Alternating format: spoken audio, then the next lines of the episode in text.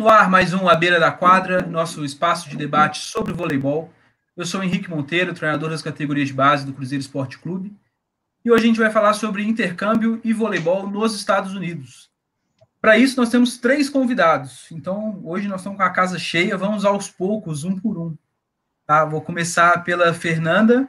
Fernanda, cofundadora da Ex Sport. Boa tarde, Fernanda, tudo bem?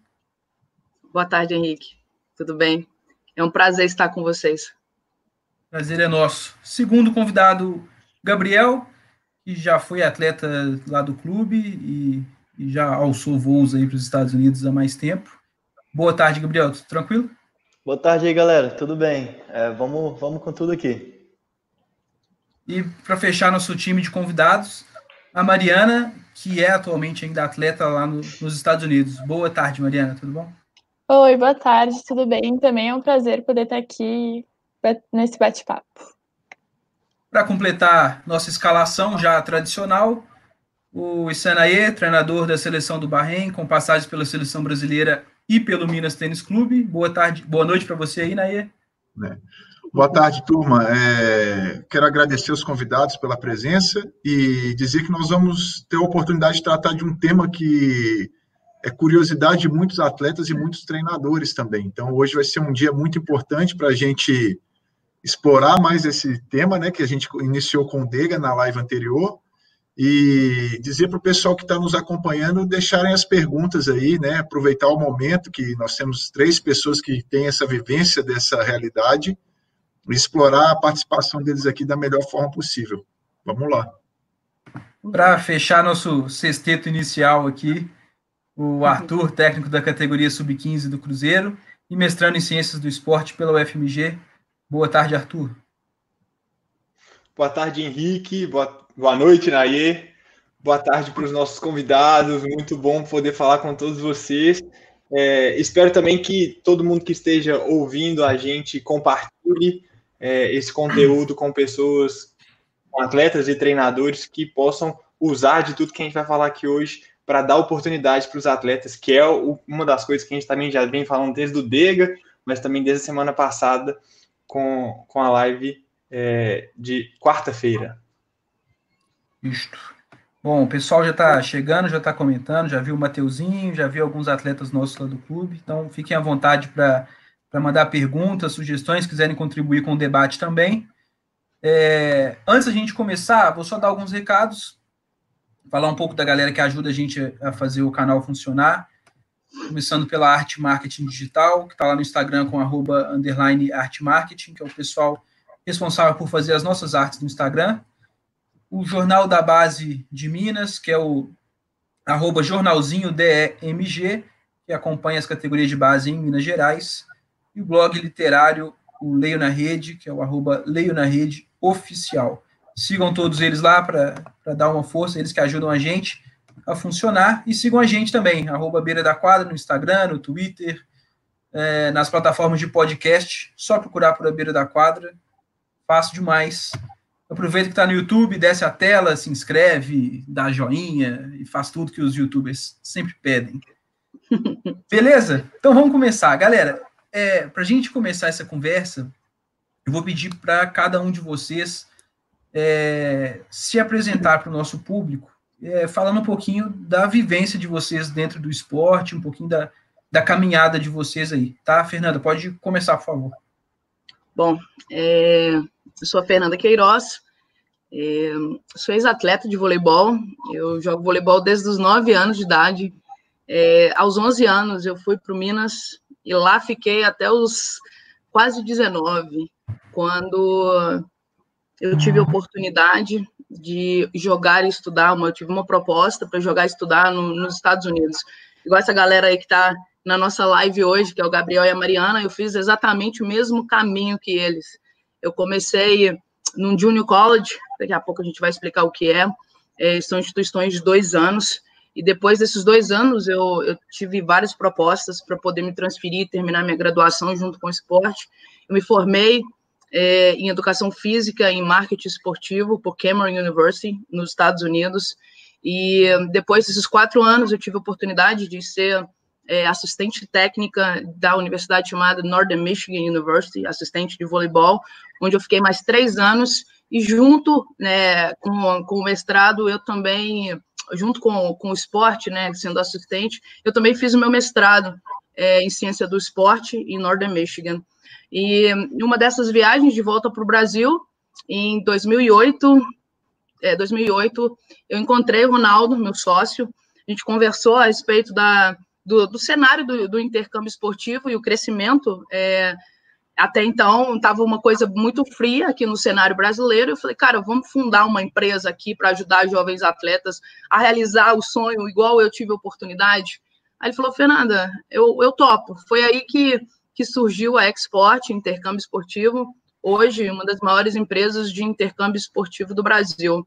Eu tive também uma passagem pelo Minas Tênis Clube como, como é, professora técnica, e isso foi. Eu fiquei seis anos no Minas, e atualmente estou na empresa, na Export, e eu também sou é, diretora do Instituto Transformação, que é um projeto social que, que, que tem em Belo Horizonte, junto com a Ana Flávia Sanglada. Acredito que seja isso. Não, legal demais. É, Gabrielzinho, fica à vontade, fala aí. Fala aí, galera. Primeiramente, obrigado aí para todo mundo que está assistindo. É, vamos, vou contar um pouquinho. Eu, eu não, não, tinha um vôlei em mente. Minha família sempre, todo mundo foi muito fã de vôlei, é, mas eu gostava de jogar bola, jogar futebol e, e natação. Mas aí eu fazia na escola mesmo e acabaram que proibiram o futebol e começaram uma escolinha de vôlei em 2009. E, e aí minha mãe falou, vai lá, faz um esporte, eu sempre fiz esporte minha vida toda, e comecei no vôlei, e aos poucos o, meu professor, na época, a gente nem chamava de técnico, é, foi e falou, acho que você tem potencial, então eu acho que a minha história é bem parecida com a história de muita gente querendo jogar é, vôlei, e não só vôlei, mas qualquer outro esporte. Eu fui fiz um teste no Minas, não passei, aí eu fiquei meio para baixo, falei, pô, não sei que que eu, se eu quero jogar vôlei mesmo e tal. E aí Foi o um que não te aprovou, não? Não, não, não, não era o Naê, não. Se fosse o Naê, eu tava lá. Mas... E aí surgiu uns meses depois, eu tava de férias da escola, fui fiz um teste no, no Cruzeiro. Quando começaram a categoria de base lá, e eu fui sem esperança nenhuma e passei. Passei, eu era 9, eu sou 9,6, né? Tá, fiz o teste com os 9,5 e comecei jogando junto com eles até fazerem o Mirim na época que era 9-6, e eu jogava o Mirim e era banco no infantil.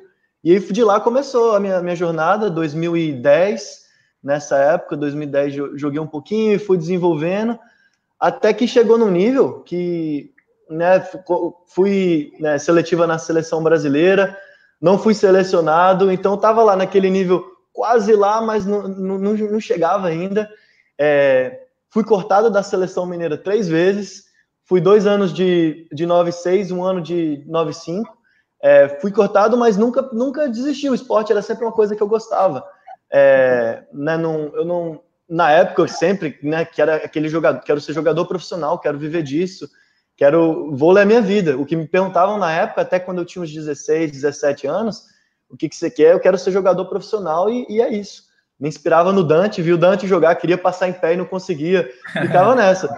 Mas e aí até que joguei uma taça Paraná é, no meu último ano no, no, na, no, ensino médio.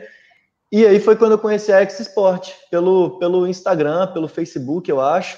E começamos a conversar e foi daí que surgiu essa oportunidade. Então eu estava naquele grande dilema, né? Acabou o ensino médio, o que, que eu vou fazer? Eu vou fazer faculdade ou eu vou jogar vôlei? Era muito difícil de fazer os dois, vi várias pessoas tentando fazer os dois, mas não tinha um caso bem sucedido, né? E, e aí foi a Export veio comigo e falou: bora para os Estados Unidos, vamos, vamos fazer isso acontecer. E foi rapidinho o meu processo. Eu lembro que estava apertado, tinha que fazer prova, e, a Fernanda pode falar um pouquinho mais desse processo também, né, de prova e tudo, fazer vídeo e tudo, e, e foi rapidinho e aconteceu. Estava entre três faculdades e até que Coker College, tô até com a, a camisa aqui, é, me fizeram uma apresentação incrível da faculdade. É uma faculdade muito pequena, numa cidade muito pequena na Carolina do Sul. E daí em frente minha vida no vôlei começou. Joguei quatro anos, é, bati uns recordes, ganhei melhor jogador de uma liga que a gente jogou.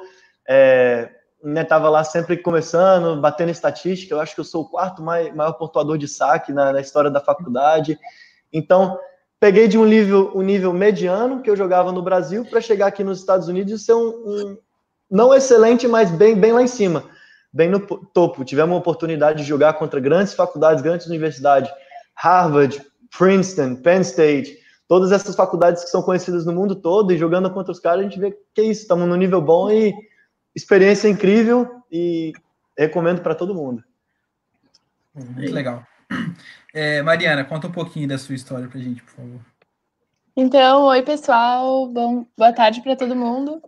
Então, assim, como eu comecei a jogar? Na verdade, foi, eu comecei a jogar com nove anos, foi meio por acaso, assim, porque eu tava, eu fazia balé e ginástica rítmica. Então, eu já fazia outros esportes, né? Aí, um dia, assim, totalmente por acaso, eu fui numa praça com uma amiga e um, e um treinador, que era o Betão, ele estava lá criando uma escolinha num clube bem pequeno da minha cidade, né? Eu sou de Porto Alegre. E daí ele me convidou assim: ah, vocês não querem passar lá? Eu tô criando uma escolinha de vôlei, ver o que, que vocês acham. Então eu fui, eu e essa minha amiga, a gente foi. E eu acabei gostando muito. Então, tipo, eu comecei a jogar, era mini vôlei, era três em quadra, e foi uma coisa que eu comecei a gostar. Aí, depois de um tempo, em 2011, eu fui convidada para jogar na Sojipa, que era no Mirim. Então, eu joguei lá até o meu último ano de infanto. E nesse, eu também jogava pelo meu colégio, né? Eu jogava pelo Pastor Domes. E nesse meio tempo, assim, eu fui jogando. Aí a gente jogava bastante campeonatos, assim, Taça Paraná, Estrela, Mercosul, a gente ia para Argentina, então a gente jogava bastante. E eu fui sendo chamada para a seleção gaúcha. E em 2016 eu tive uma convocação para a seleção de base, né, para sub-18. A gente jogou o Sul-Americano. Então, assim, eu acho que foi uma experiência muito boa, assim, foi quando eu mudei a minha visão para o vôlei, assim. Quando fui na minha primeira chamada, eu não sabia, tipo, eu não sabia, assim, como que ia ser o processo, eu nem, eu, nossa, eu não fazia ideia que eu ia ficar lá três meses, que eu não ia ser cortada, porque, né, tem toda essa pressão, tem uma tensão, então, quando eu fiquei assim entre as 14 meninas para jogar, foi um choque assim para mim, eu não acreditava. Mas foi também quando eu mudei a minha visão para o vôlei, que eu falei assim, nossa, eu estou vivendo vôlei aqui, eu estou respirando e ah, eu amo muito isso, eu quero seguir. Então a gente jogou nesse ano, nós fomos campeã sul-americana. Eu ganhei um destaque de, de melhor atacante. E daí, depois, no próximo ano, a gente jogou o Mundial também a gente não teve uma boa colocação, então foi, né, não foi assim muito bom como a gente não ficou no pódio, mas eu acho que foi uma experiência muito assim enriquecedora. Aí depois eu voltei de novo, eu treinei um tempo em Brusque, porque não tinha categoria mais no Rio Grande do Sul, que eu tinha jogado infanto, então não tinha juvenil no meu clube, então eu precisei sair do estado. Eu treinei por seis meses mais ou menos, e daí eu fui para os Estados Unidos. Mas também, quando em 2017, que era aquele ano que eu tinha que tomar uma decisão, que eu precisava saber o que, que eu ia fazer. Eu estava com muito medo, que foi quando eu entrei em contato com a Fernanda, que a gente começou a conversar, e ela me apresentou, inclusive, as faculdades, me ajudou em todo o processo, mas era assim um momento de muita indecisão, porque eu não conhecia o vôlei nos Estados Unidos, então eu não sabia, para mim, tipo, eu não tinha noção do nível não sabia se ia ser alto e como eu queria seguir jogando e, e eu também queria estudar porque eu sabia da importância, né, de ter o estudo comigo enquanto eu jogo, enquanto eu tô fazendo, poder conciliar ambos em alto nível. Então foi um momento muito difícil. Eu não sabia o que fazer, mas eu acabei, uh, tive a oportunidade de fazer uma visita oficial lá. E eu, quando eu vi a estrutura, assim, eu fiquei chocada. E eu tomei a decisão, ah, é isso que eu quero, eu vou para lá e, e vamos ver. Então eu sigo jogando. Agora eu tô indo para minha terceira temporada, né? Eu vou me formar ano que vem, no final do ano, se tudo der certo. E estamos aí, tipo, seguimos jogando. A gente fez uma temporada muito boa no passado. A gente ficou 18 jogos sem perder. E a gente, a gente ganhou o NIVC, que é um campeonato. Então, eu acho que foi uma decisão muito boa que eu tomei. Eu acho que é isso. Agora tô treinando aqui, né? Tô treinando no, em Porto Alegre, fazendo tudo que eu posso e, e é isso. Muito legal. É, eu que antes da gente começar algumas perguntas nossas, Fernando, eu queria que você explicasse para para quem está assistindo o que que é a X-Sport, o que que faz a X-Sport exatamente. Ela é, como que ela apresenta a ideia de, de, dessa ida dos atletas para os Estados Unidos? Como que é esse trabalho? Bom, a, a Export, como eu te falei, ela está no, no cenário do, de intercâmbio esportivo há 12 anos, são mais de 760 estudantes atletas é, que hoje ou se formaram nos Estados Unidos ou estão lá, enfim, ou até voltaram para o Brasil. É, a, como que funciona o nosso, o, a nossa empresa? A gente agencia e assessora estudantes atletas é, de 15, né? 15 anos seria uma idade super legal para a gente começar o trabalho, né? 15, 16 anos, e sendo que o embarque para os Estados Unidos sempre acontece após o terceiro ano. Então é preciso finalizar aqui o ensino médio ou a high school para o embarque em, para universidades. Nós temos também um projeto de high school que são com estudantes atletas um pouco mais novo. Mas hoje é um, um projeto piloto na empresa, então a gente está conhecendo para poder, ah, nos próximos anos, estarmos aí é, de uma forma mais incisiva no, no cenário. Né? Então, o atleta procura a empresa, tá? ele manda o vídeo, é, ou a gente vai assistir os jogos, hoje a gente tem essa disponibilidade também, é, e dentro disso, a gente dando ok para o atleta aderir o, o programa né, de intercâmbio esportivo, é, começa toda a assessoria com aquele atleta. E aí a gente né, monta um cronograma é, e aí a gente coloca, olha, é preciso fazer duas provas, que é a prova do TOEFL e a do SAT. Eu preciso de mais vídeos jogando. Aí os meninos vão, filmam, ou a gente vai e filma. É, existe a edição dos vídeos também, que nós, tudo por conta da, da Export, tá? Dentro disso, vai surgindo propostas, né? A gente começa o contato com treinadores, tanto nos Estados Unidos quanto no Canadá, tá? E os técnicos vão falando, olha, esse esse garoto ou essa garota tem nível sim para o nosso time e a proposta que eu tenho para é, esse atleta é x% de bolsa ou bolsa integral. Existem bolsas integrais e bolsa parcial, né? A realidade, por exemplo, é, do voleibol feminino, né, da Mariana, uhum. não é a realidade que o Gabriel viveu enquanto bolsa, porque nós temos realidades completamente opostas, até em é número. Né? O Dega é, explicou isso aí um pouquinho para a gente, como que Legal, funciona. é, o número é bem, né, bem diferente essa questão, né? Então, existe tudo isso. Sabendo que o voleibol feminino, as portas elas se abrem um pouco mais fáceis, pela questão do esporte no país, e a do masculino, atletas precisam ter, além de um alto nível esportivo, eles precisam ser bom também no inglês. Não estou pedindo fluência, tá? Mas precisam ter inglês a nível intermediário, um pouquinho mais avançado, porque as notas das provas vão ajudar aquele estudante atleta a ter uma porcentagem de bolsa maior ou menor na universidade.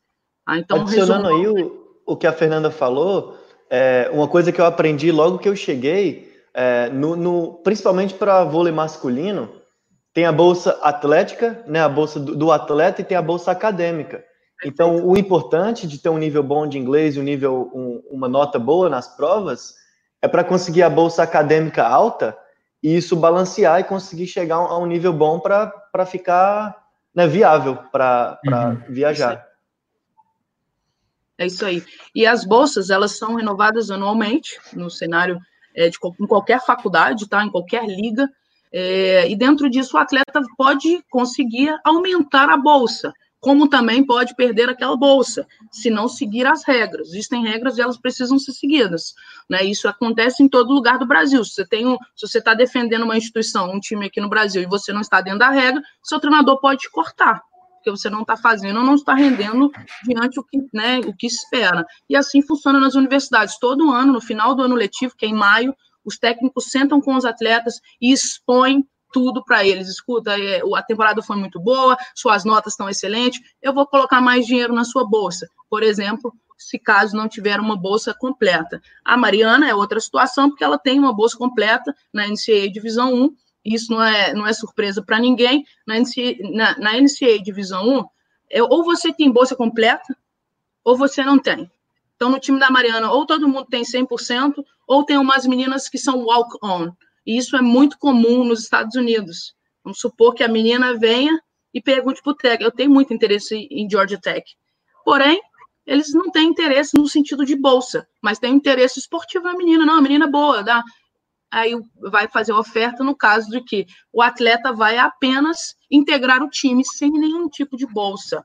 Por quê? Porque pode ser que o desenvolvimento daquele atleta seja tão bom no primeiro ano que no segundo ano aquele atleta ganha uma bolsa uhum. de 100%. Então, existem muitos casos de walk-on que acabam com bolsa de 100%. Isso em todos os esportes. Bacana. Show de bola. É, eu queria já fazer a, a, a, minha pergunta. Aí eu queria é, a mesma pergunta para Mariana e para o Gabriel. E aí eu depois, é, caso é, a Fernanda ache que vale a pena complementar com a experiência que ela já tem, fica à vontade, viu, Fernanda? É, eu queria perguntar para vocês assim sobre o processo de decisão para ir para os Estados Unidos. Queria que vocês detalhassem um pouco mais como é que foi esse processo para escolher. Não, eu vou mesmo. Aí eu queria que começasse com a Mariana, depois o Gabriel, e aí a Fernanda complementa com a experiência que ela já tem. Então, é, esse processo de decisão, acho que foi, para mim, pelo menos, foi bem, assim, estressante, porque eu estava no terceiro ano, né, do, do, ensino médio, então era aquele ano que, ah, vou fazer faculdade, não vou, eu tinha proposta para ir jogar em São Paulo, então eu não sabia se eu ia, para onde, o que, que eu faria, eu, eu tava com uma proposta de uma faculdade nos Estados Unidos também, então foi bem assim, eu não sabia o que fazer, né, nesse momento. Então eu comecei, tipo, a pesquisar muito, porque eu sabia da importância de ter o estudo comigo. E aqui no Brasil seria mais difícil. Então foi nesse momento que eu entrei em contato com a Fernanda, né, e que ela me ajudou. Só que mesmo assim ainda não estava aquela coisa certa, né? Tipo, vou realmente ir, vou fechar. Porque só que ver o vôlei, assim, quando eu comecei a entrar em contato com com a minha técnica, que é agora da Georgia Tech, e eu comecei a ver, eu entendi que era aquilo que eu queria, porque eu tinha aquela ideia de que o vôlei nos Estados Unidos era fraco, que a liga de lá não era competitiva, que eu ia para lá e que eu ia perder muito no vôlei, e era uma coisa que eu tinha muito medo. Então, como, quando eu comecei a ver e realmente entender o processo, poxa, eu pensei, peraí, lá eu vou ter é uma oportunidade gigante, porque eu vou poder estudar e eu vou poder jogar em alto nível. Então eu decidi, não, eu vou ir para lá, é isso que eu quero, porque na verdade eu me abri assim a conhecer realmente. Eu comecei a assistir vários jogos é, no YouTube, a Fernanda me mandava jogos da minha própria, da minha faculdade, de times anteriores. Então eu vi, nossa, eu tô com uma ideia errada aqui. E eu também, tipo, tentei sempre conversar com muita gente, assim, que, que eu sabia que tinha ido para lá, para meninas que já jogavam. Então isso me ajudou muito, assim, tipo, ter entender realmente o que funcionava. Mas, claro, foi, é uma decisão, porque eu estava indo morar longe, tipo, da minha família, em outro país, eu nunca tinha ido para lá. Uh, então, só quando eu tive a, a, oportunidade de visitar. Então, foi, assim, uma decisão, claro, que é difícil, mas eu acho que eu não me arrependo nem um pouco e que me acrescentou muito, né? Mas eu acho que foi isso.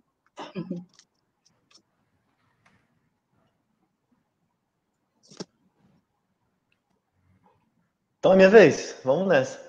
É, para mim foi a, a, maior decisão da minha vida até então, porque né, eu estava naquele ensino médio, tinha aquela pressão dos pais vindo, e aí, o que, que você vai fazer? Vai, vai né, jogar vôlei, vai ir para a faculdade, vai tentar os dois? Eu sabia que não dava, eu sabia que ia ser muito difícil, eu não ia fazer nenhum nem o outro bem, ia acabar né, perdendo tempo, então Assim, quando eu, que eu conheci a X-Sport, eu, eu queria fazer direito, quando se eu, se eu fosse fazer faculdade no Brasil.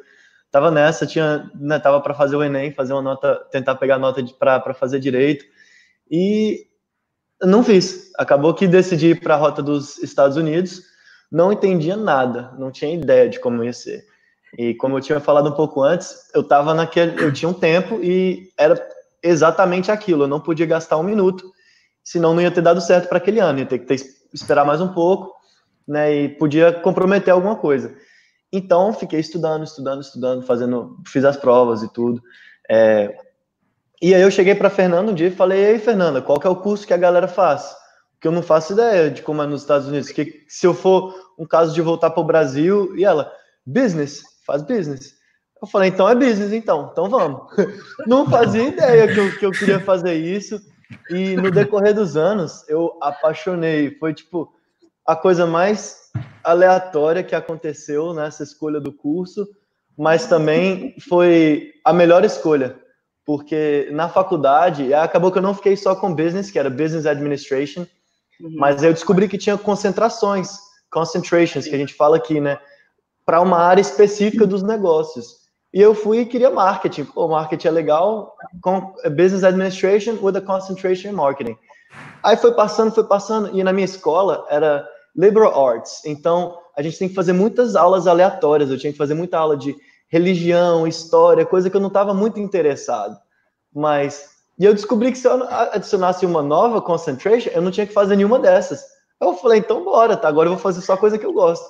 E adicionei uma concentration em management. E isso foi o que mudou a minha vida.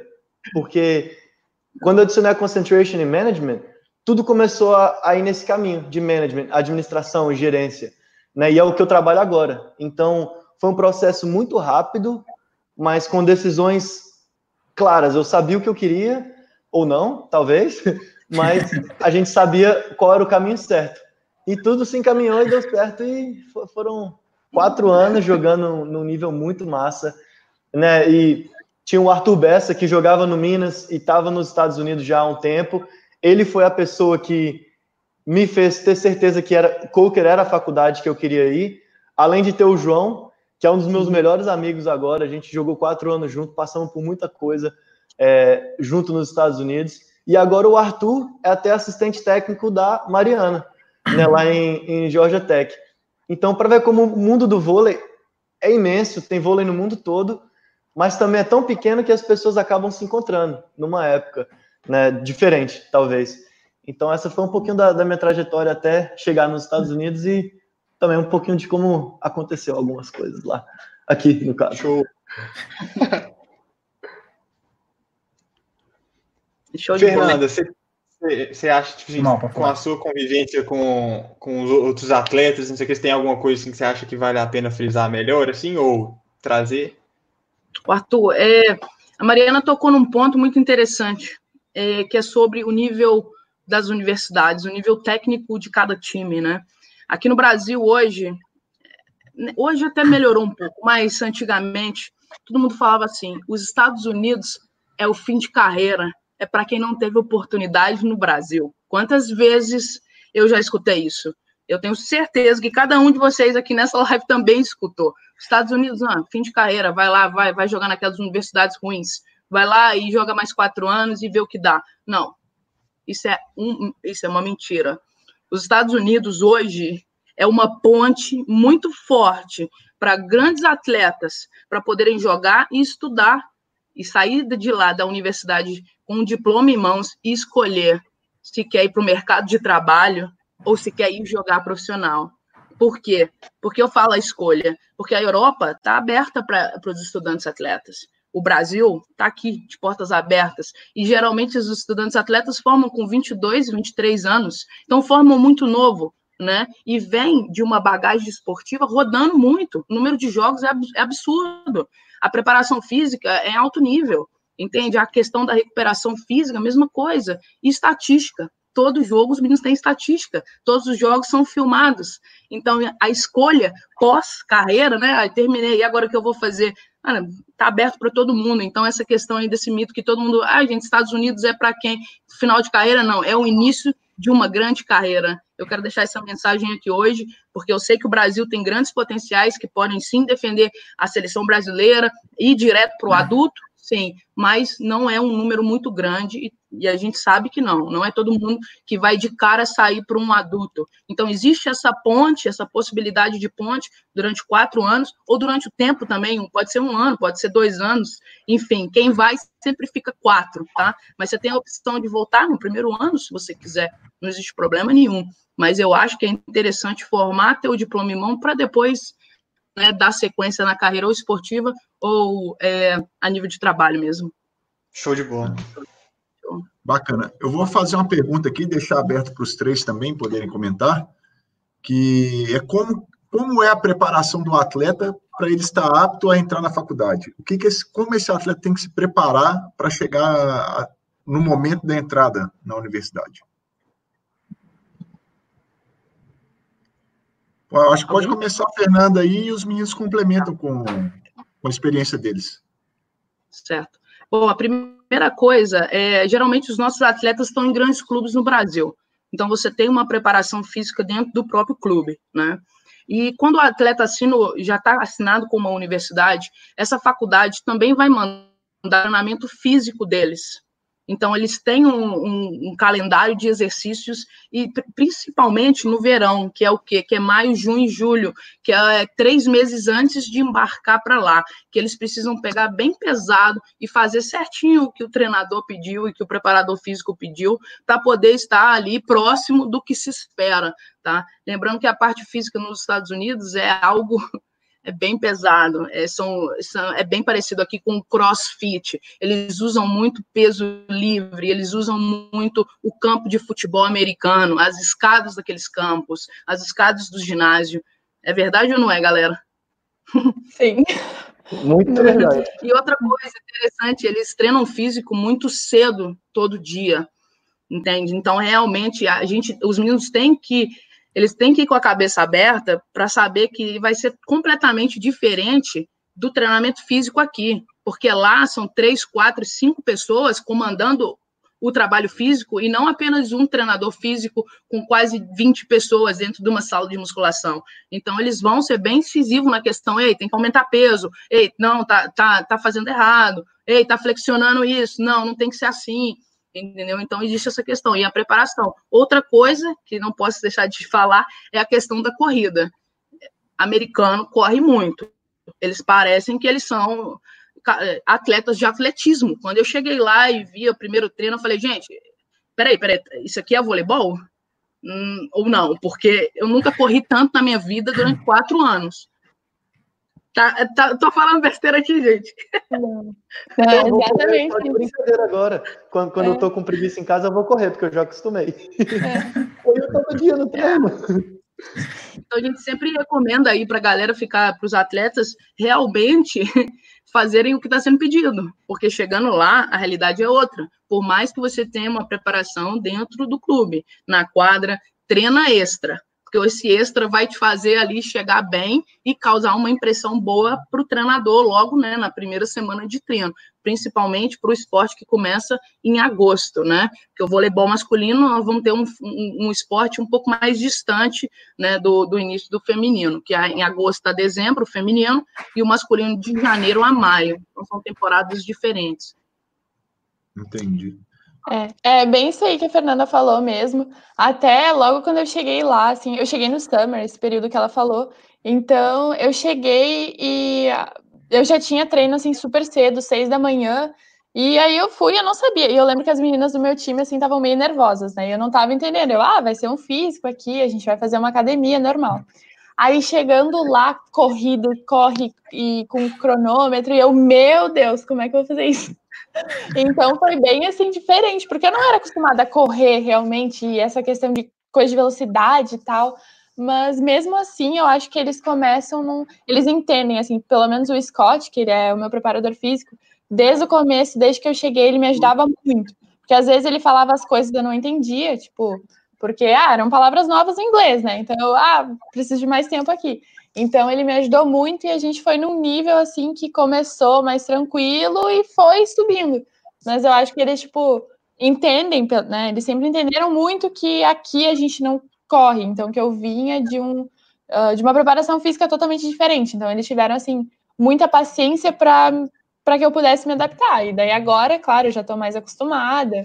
Então, é, já flui tudo mais muito melhor. Mas eu acho que realmente, assim, uh, focar bastante nessa parte de, de preparo físico, porque realmente, assim, conta. Tipo, conta mesmo.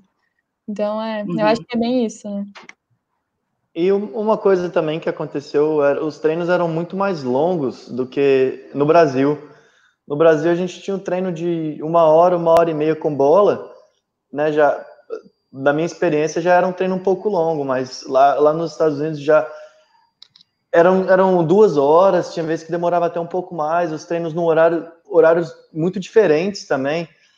Eu já cheguei a treinar de nove e meia da noite às onze e meia da noite, porque né, os estudantes são, os atletas são estudantes também, então às vezes pessoas de cursos diferentes, que têm compromissos diferentes durante o dia, é difícil de achar um, um horário para todo mundo. Então, na minha experiência, foi a gente treinava seis da manhã, e, e depois de tarde, ou no dia que treinava à noite, não treinava de manhã, e adaptar até os horários de, de treino. É, no Brasil, eu estava acostumado a treinar de tarde, chegar em casa, comer, dormir e tranquilo. Né? Aqui já tinha que dar uma, uma adaptada mais com isso, e claro que a parte física, essa corrida, os pesos, o nome dos exercícios, todo dia eu chegava para a pessoa que estava me ajudando e falava, e qual que é esse? Ah, você fez isso ontem. Eu falei, mas eu tenho certeza que eu fiz, eu só não sei qual que é. né? Mas então, e, mas eles dão, dão ajuda, eles entendem que é, a cultura é um pouco diferente, mas depois que, que você está adaptado é, é ótimo, fica, vira uma rotina bacana. E com relação à, à língua, o inglês, qual foi a preparação que vocês fizeram? Porque tem, existem as provas, né, como a Fernanda falou também, e vocês já falavam inglês desde novos, ou se ou começaram a estudar o inglês por conta da oportunidade? Para mim foi, eu, eu sempre tinha um, umas, eu queria muito aprender inglês, né, e só que eu não, não, não era fluente nem nada, e foi bem na, na época que eu fiquei sabendo mesmo que eu, que eu queria ir, comecei a me preparar intensamente, faz, fiz uma, uma preparação para o SAT.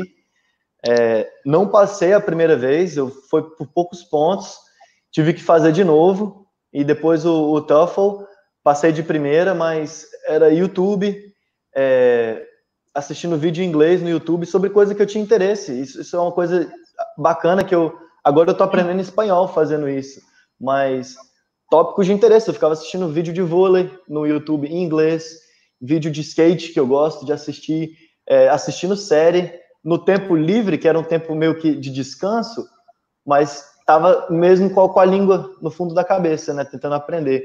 Mas foi uma adaptação difícil. Eu, quando começou, nas primeiras semanas, todo dia eu fui para o meu quarto com dor de cabeça, é, porque na, na, na hora lá era muito rápido, muita informação nova, muita coisa que eu nunca tinha visto antes e eu ainda tinha que traduzir da minha cabeça do inglês para o português, pensar um pouquinho, raciocinar e depois do português para o inglês até eu falar.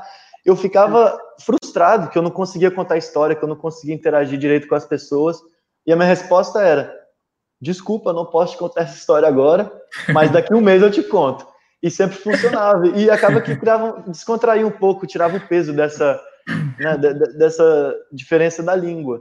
E no dia que eu tive certeza que eu fiquei fluente, eu tinha um colega de quarto e eu tava dormindo e eu falei dormindo e eu falei inglês. Ele me acordou no dia seguinte para ir pro treino, ele falou: "Mano, você tava falando inglês no seu sonho". Eu falei: "Cara, então eu sou fluente agora".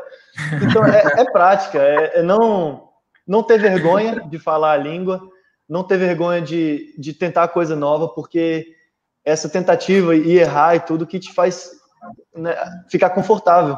E até agora trabalha em inglês, vai para a escola em inglês, tudo em inglês, então acaba que vira uma coisa do dia a dia. É, para mim, eu acho que o Gabriel falou tudo, né? Literalmente é bem assim.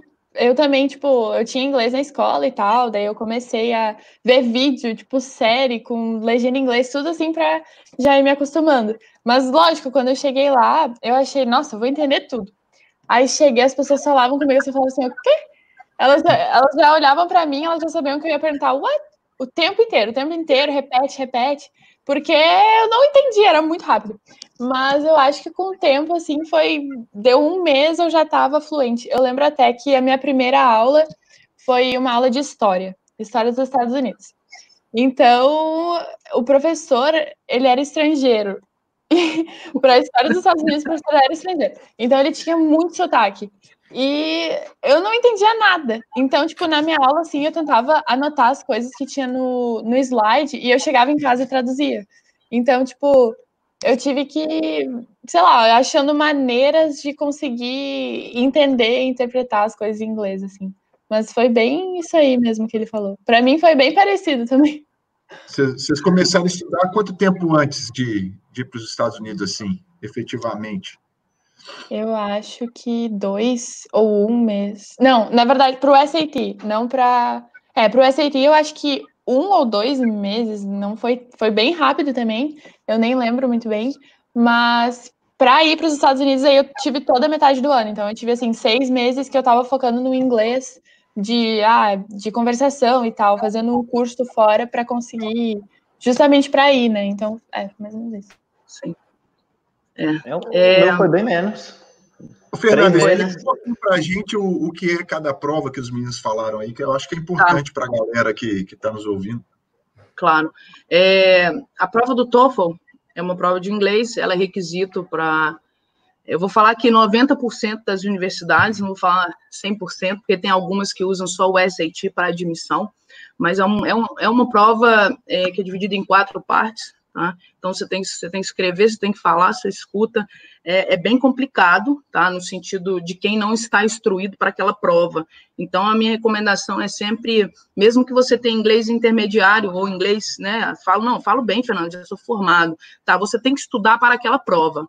Você tem que estudar para o tempo, com o tempo, com o relógio na sua frente, porque é 25 minutos, 25 minutos, 25 minutos, 25 minutos um, um tempo. Então, é, por mais que o atleta seja, pô, não, Fernando, estou seguro. Eu já vi atleta com inglês fluente e muito mal no TOEFL, porque não se preparou para a prova. Estava confiante demais no sentido, não, sei tudo, ok, mas você deixou muita questão em branco daquela sessão, então sua nota não vai ser boa, né? E existe a prova do SAT, que é uma prova de inglês, toda em inglês, de novo, que cobra gramática e algumas coisas, conhecimento geral, além da matemática. Então, essa prova, é, os meninos vão muito bem na questão da matemática, porque o nosso ensino médio é um ensino médio bom, muito bom, dependendo, claro, da escola que você estudou. Então, existe uma facilidade para poder é, tirar uma nota um pouco maior aí, uma nota boa na questão do SAT, tá? E não existe também é, uma nota mínima de cada prova. Não é uma aquela universidade, ela pede a nota de 1.300 no SAT. Aquela outra pede 80 no TOEFL, mas tem outras instituições que pedem menos, instituições que pedem mais. Né? Claro que eu falando de Harvard, de MIT e algumas outras universidades, a nota para poder o atleta entrar, o estudante atleta entrar, além do, de outros requisitos, vai ser tudo muito alto. Então, ele tem que ter cartas de recomendação, notas das provas, né? Mas é bem que os meninos falaram. Geralmente, os nossos estudantes atletas estudam aí um ano, um ano e meio antes daquela para aquela prova. Só que tem meninos, como o Gabriel e a Mariana, que procuraram a gente em cima da hora. Eles nos procuraram faltando, tipo, cinco, cinco meses para o início de uma temporada americana. Então, além de ter que conseguir arrumar a bolsa rápido, né? É, porque né, os técnicos americanos eles recrutam anos antes, né, gente? Ontem foi o primeiro dia para os técnicos falarem com a classe que vai formar em 2022, gente. É, o Dega explicou isso aí para a gente também. Né? Então é muito louco você pensar aqui no Brasil que um menino de 15 anos, daqui três anos, vai estar atuando num nível altíssimo ah, é, mas pode ter um erro aí. O menino pode estagnar, ou a menina pode estagnar. Não, eles acreditam que sempre vai existir uma evolução. Por quê? Porque aquele atleta está jogando numa high school boa, no ensino médio bom, e está pagando por um clube bom. Então, eles vão e oferecem né, as propostas já com tempo, com certa antecedência. Né? E hoje tem sido um caminho muito usado por nós, da empresa Export, de recrutar os meninos um pouco mais cedo, para não ficar um uhum. desespero na questão de tem que estudar para as duas provas. Ah, meu Deus, não, mas eu não passei, eu tenho que repetir a prova. Então, os meninos geralmente aí, eles vêm estudando um ano e meio, dois anos, às vezes um pouco menos, como eu disse, que é o caso de Mariana e Gabriel, tá? E tudo isso também depende é, muito do atleta, muito do estudante atleta. Uma coisa é você estudar ali cinco horas no dia, seis horas no dia, focado naquilo ali, naquela matéria. Outra coisa é você estudar só uma e ter muita displicência. Então, não é a questão de número de horas que você né, coloca para aquilo, mas sim o seu foco naquilo. Eu estou 100% focada, ótimo, eu vou conseguir. Se o atleta ficar muito disperso, às vezes vai ter que repetir novamente essa prova, tá? E hoje o YouTube, o site, a rede social, gente, tem gente que te explica tudo sobre o TOEFL, sobre o SAT. Claro que você precisa também de um acompanhamento de um professor, mas não precisa ser diário. Entende? Você pode ali descobrir as coisas na própria internet e ter aulas aí de graça no YouTube com material super rico. Então, a gente, né, na empresa, quando o atleta fecha com a empresa, a gente manda as provas anteriores. Nós temos um resumo de como funciona cada prova, para poder auxiliar né, os estudantes atletas, porque quem tira nota boa facilita demais o nosso processo. né? Porque aí eu tenho um leque de universidades que, que aquele estudante atleta pode ou não, né, é, ingressar. Então, basicamente é isso. Bom, é, falamos muito sobre é, antes de ir para os Estados Unidos, né? E agora a gente vai começar a passar um, falar um pouquinho sobre como que é a realidade do dia a dia. A gente já passou um pouquinho sobre o treinamento físico, mas vamos falar um pouco mais sobre a realidade do dia a dia. Eu vou aproveitar e colocar algumas perguntas da, da galera que está assistindo a gente. Vou colocar a pergunta do, do Flávio para a Mariana. Quem você destacaria das brasileiras que jogam com ou contra você aí nos Estados Unidos?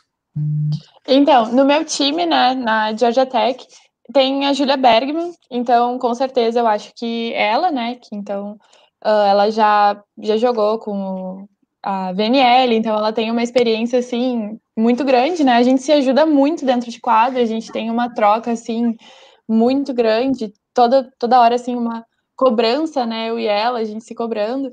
E também não é atleta, uhum. mas os meus dois técnicos são brasileiros, né? A Michelle e o Claudinho. Então eles têm uma experiência absurda, assim, é, eles têm um conhecimento muito grande. Então eu acho que seriam esses, assim, de, de brasileiros por lá, né? E, claro, tem outras meninas também jogando a liga, mas eu não cheguei a jogar contra elas. Tipo, eu não cheguei a jogar contra nenhuma das brasileiras, uhum. mas eu sei que tem bastante uhum. menina lá, assim, bastante brasileiras jogando. Legal. É. É, aí agora a pergunta pode, pode ser para os três. Pergunta do Daniel. É, onde que os atletas moram quando vão jogar nos Estados Unidos? Tem alguma coisa da própria faculdade ou é por fora? Como que funciona? É. Um, a gente. Uh, pode ir. Pode ir, mano, pode ir. Ah, tá. A gente, no, no meu caso, a gente mora no campus mesmo. Então, normalmente os atletas eles têm moradia próxima uhum. do ginásio, dentro da faculdade. Então, no nosso caso, a gente mora. É, como tiveram as Olimpíadas em Atlanta, né? Eles construíram várias, vários prédios. Então, o lugar que a gente mora é onde ficavam esses atletas para as Olimpíadas. Então, é um apartamento normal, assim, a gente mora em, em, quatro, cada uma tem seu quarto, tem sala, tem cozinha, tem tudo, e é bem próximo, então é no campus, assim, é bem perto. É. E esse sistema de moradia dos Estados Unidos me ajudou a bancar a minha moradia lá. Não, não a moradia, mas o, o processo todo, porque como eu não tinha bolsa de 100% atleta, é, eu achei jeitos de ganhar dinheiro, de, de fazer coisas lá que dava para ajudar e não, não ficar necessitando tanto do, dos meus pais ficarem me mandando dinheiro. Então, eu trabalhei como RA, é, significa Resident Assistant, ou seja, é uma pessoa encarregada do hall todo, do corredor todo de um dos dormitórios. Então, eu tenho que ver se está todo mundo. Não, não conferir se estava todo mundo no quarto, mas se todos os quartos estão bem, se eles precisam de alguma coisa. Eu que chamo a manutenção, é, de coisa de barulho, se tiver barulho, alguma coisa, né, é, conversar com as pessoas para todo mundo ficar num, num ambiente tranquilo. É, fazer programa com eles de, é, de, de, filme e levar eles para fora, jogar bola junto, fazer algum, alguma coisa todo mundo junto, levar para o cinema, o, o que seja. Então, isso me possibilitou ter a minha moradia de graça lá nos Estados Unidos. Eu fiz isso por dois anos e no ano anterior eu fazia uma coisa bem parecida, mas que também me possibilitou ter a moradia de graça. Então, tem essas possibilidades. E é, é um ambiente muito legal, porque vindo do Brasil, sozinho, conhecia. Conhecia não, sabia quem era, né? Duas, das, duas pessoas. Foi, foi um ambiente muito legal para fazer amigos, para me aproximar das pessoas e me sentir em casa. Então, tem outras possibilidades, tem pessoas que podem morar fora do campus, alugar apartamento, é, tem algumas outras possibilidades, mas para primeiro e segundo ano, eu recomendo morar no campus 100%, no campus da faculdade, não só pela facilidade, tudo perto, mas também pela comunidade, o senso de comunidade, as pessoas todo mundo junto interagindo, é muito bacana. É, isso até que ele falou, eu me lembrei que na nossa liga a gente precisa morar por dois anos uh, no campus, né? Mas depois desses dois anos a gente pode buscar uh, lugares fora e eles vão pagar. Então fica por conta da faculdade. A gente pode ter essa opção de procurar novos lugares, claro que sejam próximos, para morar. Então também, opa, também tem essa outra possibilidade. Bacana. É isso. É isso. Os meninos relataram muito bem essa questão de moradia, né? E eu vou falar um pouquinho da alimentação também. É, tem faculdades que têm a, os apartamentos ou os próprios dormitórios dentro do campus universitário, tá? E também a cafeteria, onde os meninos descem e comem e pegam e levam para o quarto a comida. Geralmente são três refeições por dia, mas tem universidades que é número ilimitado, tá?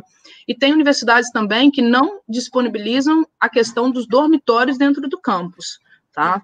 Então, não existe essa opção e o atleta tem que morar off-campus. E aí, geralmente, a universidade, dependendo do tipo de bolsa que o atleta tiver, né, ela vai arcar com aquele aluguel para o atleta estar tá, é, né, comendo e morando dentro daquele apartamento. Existem muitas universidades também que não disponibilizam apartamentos com quartos individuais. Geralmente, os dormitórios você divide com mais uma pessoa do seu time. E é bem legal, até por questão de solidão mesmo. Então, você está sempre ao uhum. redor de alguém. Né? Você tem, como o Gabriel falou que ele era RA, é, é, outra coisa que é super interessante de fazer, porque você, você abre muito a questão das amizades, né? Você faz muitos amigos. E com isso vem a fluência da língua, né? Você está falando sempre inglês com alguém, então, quando você, nossa, gente, estou falando inglês, está fluente. É, é isso aí. Então, existe dentro do campus e fora do campus. Bacana. Aproveitar aí, Fernanda, é, explica para a gente aí quais são os pré-requisitos para esse atleta ter chance de entrada. Porque muita gente acha que é só ter o interesse, né? A gente já falou um pouquinho sobre isso, mas no geral, assim, quais são os pré-requisitos gerais para o atleta ter uma possibilidade como essa? É, a primeira coisa tem que estar tá atuando né, em algum nível de competição. Tem, tem que ter competição nas costas, tá? Uhum. Principalmente no voleibol masculino. Então, o primeiro requisito é estar jogando dentro do clube ou dentro de alguma outra instituição, porque o futebol, por exemplo, eles vão ter escolas de esporte com nível bom, não necessariamente um clube, mas o voleibol, hoje, quando a gente fala de um voleibol né, um, com nível legal, geralmente o atleta está dentro de alguma instituição. Tá? Então, a primeira delas é o nível esportivo, a segunda delas é a questão da idade, né? Então, a, depois de formado no ensino médio, existem regras que o atleta precisa entender. Ah, eu joguei profissional no Brasil, então automaticamente eu estou fora? Não. A verdade, não. Depende de quanto, quantos anos você tinha, o que você jogou. Então, a gente precisa entender também a vida daquele atleta, né? Academicamente, o atleta tem que ser um bom estudante no ensino médio, não adianta fugir disso, porque as próprias ligas exigem o GPA, que é uma média para o atleta, né, antes dele chegar na universidade apresentar, tá? E a questão do inglês, né, depende também da idade, né, porque se o atleta tiver 15 anos, ele vai ter três anos ainda para estudar inglês, dois, três anos. Se ele já tiver formado em ensino médio, a gente vai ter que correr nessa questão do inglês. Então, inglês básico, tem como começar o processo? Tem sim, mas depende muito da idade. Se o menino já tiver 20 anos, por exemplo, com inglês, eu nunca estudei inglês, Fernanda, é complicado, é muito complicado, porque ele vai ter que fazer a prova numa velocidade, de, de uma forma, de um ritmo mais, mais forte, né? E apresentar materiais jogando, né? E aí entra no, na questão do nível esportivo, é, ter jogos, ter filmagens individuais, e aí a gente consegue auxiliar também aquele estudante que não tem, olha, eu preciso que você filme dessa forma o seu treino. Filma para mim, pede seu treinador para te ajudar, por exemplo, as atacantes, a lançar a bola para você na ponta, na saída, no fundo de quadra. E a gente tem uma noção do nível é, esportivo daquele estudante atleta, né? E é importante ressaltar que é o estudo com o esporte. Então não adianta nada o atleta ser um mega atleta, pô, já defendi seleção brasileira, mas ser um péssimo estudante. Isso aí não, não vai casar, não vai dar certo. Precisa ter os dois bem legais, no nível Bacana. legal. Só fazer um parêntese aqui, tem muito atleta acompanhando a gente. Pessoal, filmem seus jogos.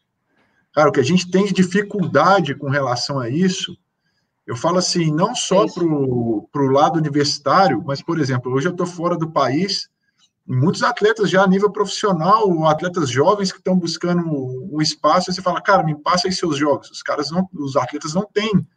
Já aconteceu isso já com atleta de seleção brasileira, sabe?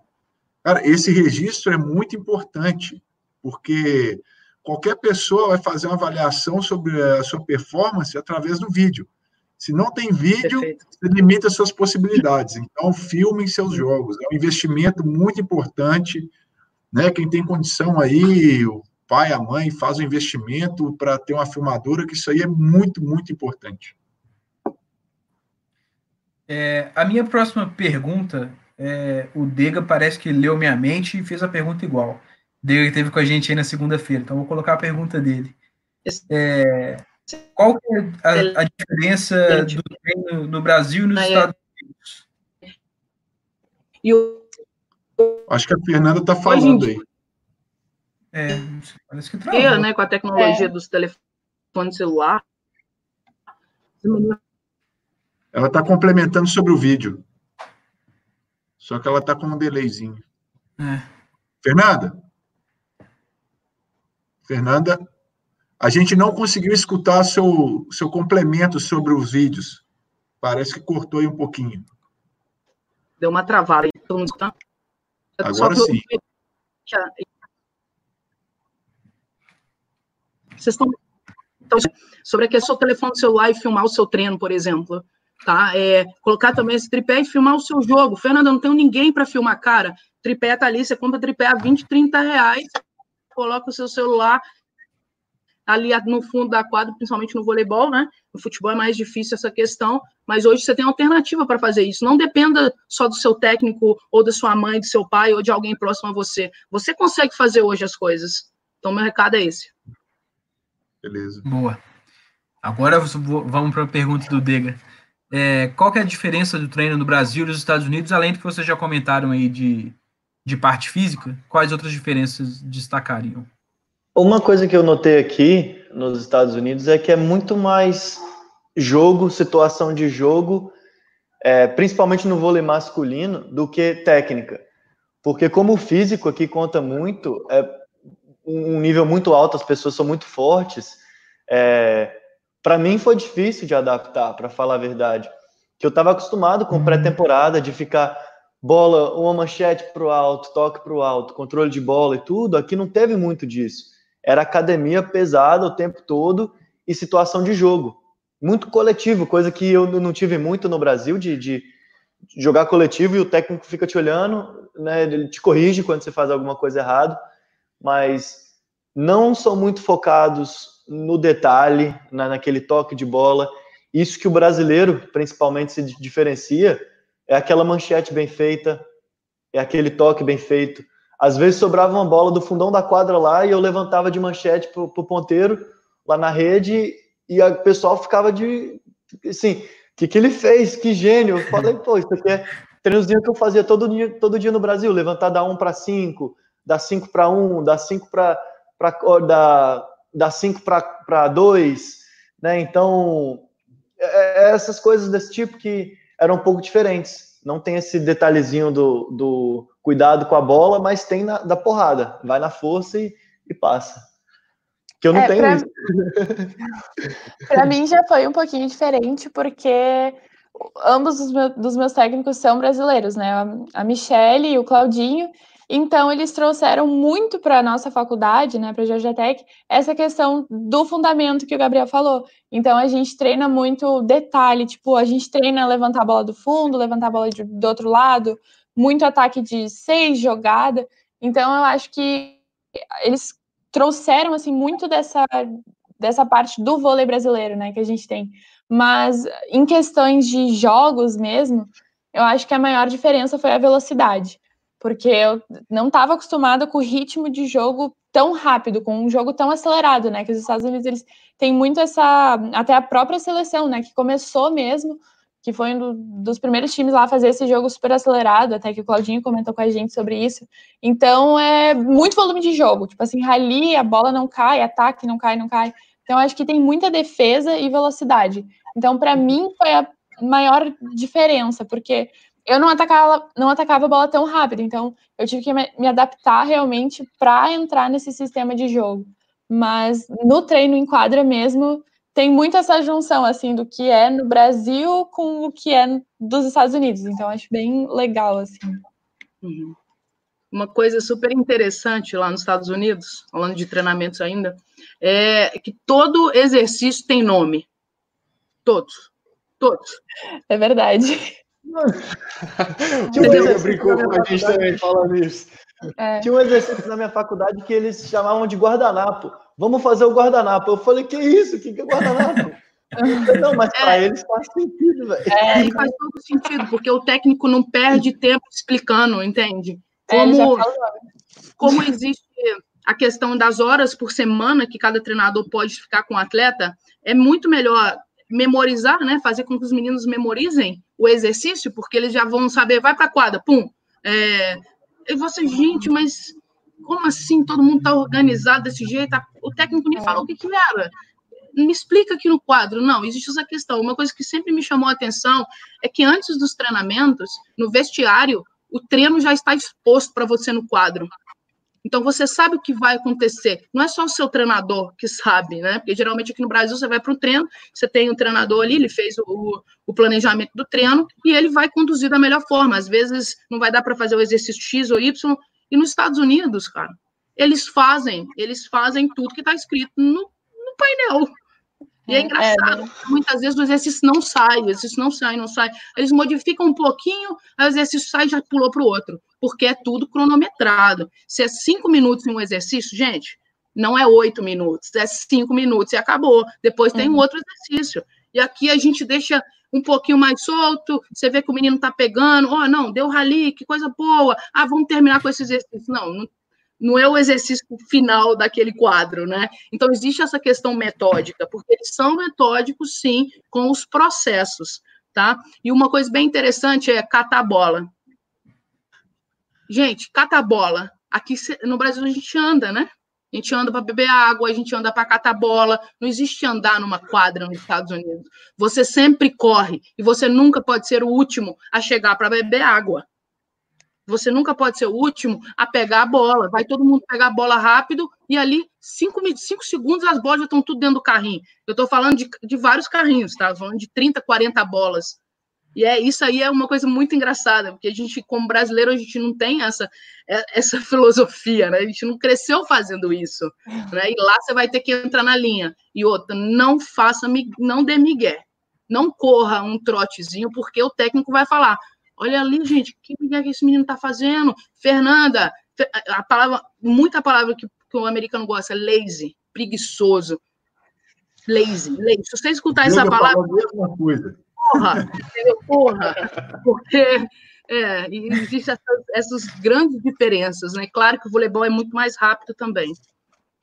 É, ah. Outra coisa até que eu lembrei agora é que Tipo, essa questão do, de ter o relógio, assim, e ser tudo muito cronometrado, hum, tem também, tipo, muita estatística lá. Então, durante os treinos, vai ter o teu estatístico, e que até era o Arthur, que jogou com, com o Gabriel na mesma uh, universidade, e só que tem um telão na, no nosso ginásio e fica aparecendo o teu nome. Ele mostra tudo, literalmente no treino, em qualquer atividade que a gente esteja fazendo, tá lá o nosso nome, vai ter a tabela com cada fundamento e essa, e essa tabela ela vai ficar ou vermelha, ou verde, ou amarela. Então a gente tem assim um feedback extremamente rápido, porque a gente pode olhar a qualquer momento enquanto a gente está treinando assim. Então eu acho que tem tipo tem esses dois lados, né? Que uh, já é uma pressão estabelecida, porque tu tá, tá ali, o que tu tá fazendo literalmente está na tua frente, né? Então eu acho que é é muito essa questão de mexer com o psicológico e também aprender a lidar com isso, assim. Então eu acho interessante, foi uma coisa nova. Uh, lógico que a gente não faz o tempo todo, né? Não é sempre que tem, mas a gente fez num, num spring, que é o começo assim de, de temporada, entre, janeiro e maio, e a gente tinha ali as estatísticas durante o treino naquele telão. Então também é uma coisa nova para mim, né? Que eu nunca tinha visto durante num telão. Show de bola. É, agora eu queria fazer uma pergunta é, para os dois, e a Berta Fernanda complementar também, fica à vontade. Eu queria que começasse com o Gabriel, porque, enfim, como eu já o conheço, eu sei que, que ele vai responder de forma positiva a minha pergunta. é, eu queria, assim, existem outras experiências para além do vôlei que vocês conseguem aí, em função do vôlei? É, e aí eu queria que vocês comentassem é, dessas experiências marcantes para além do vôlei ou alguma que também está relacionada com o vôlei? E o que que o caminho do vôlei proporcionou para vocês aí, assim? Pô, essa foi era a pergunta que eu estava esperando, porque é, não combinamos, falei, viu, gente? Não foi, não foi combinado.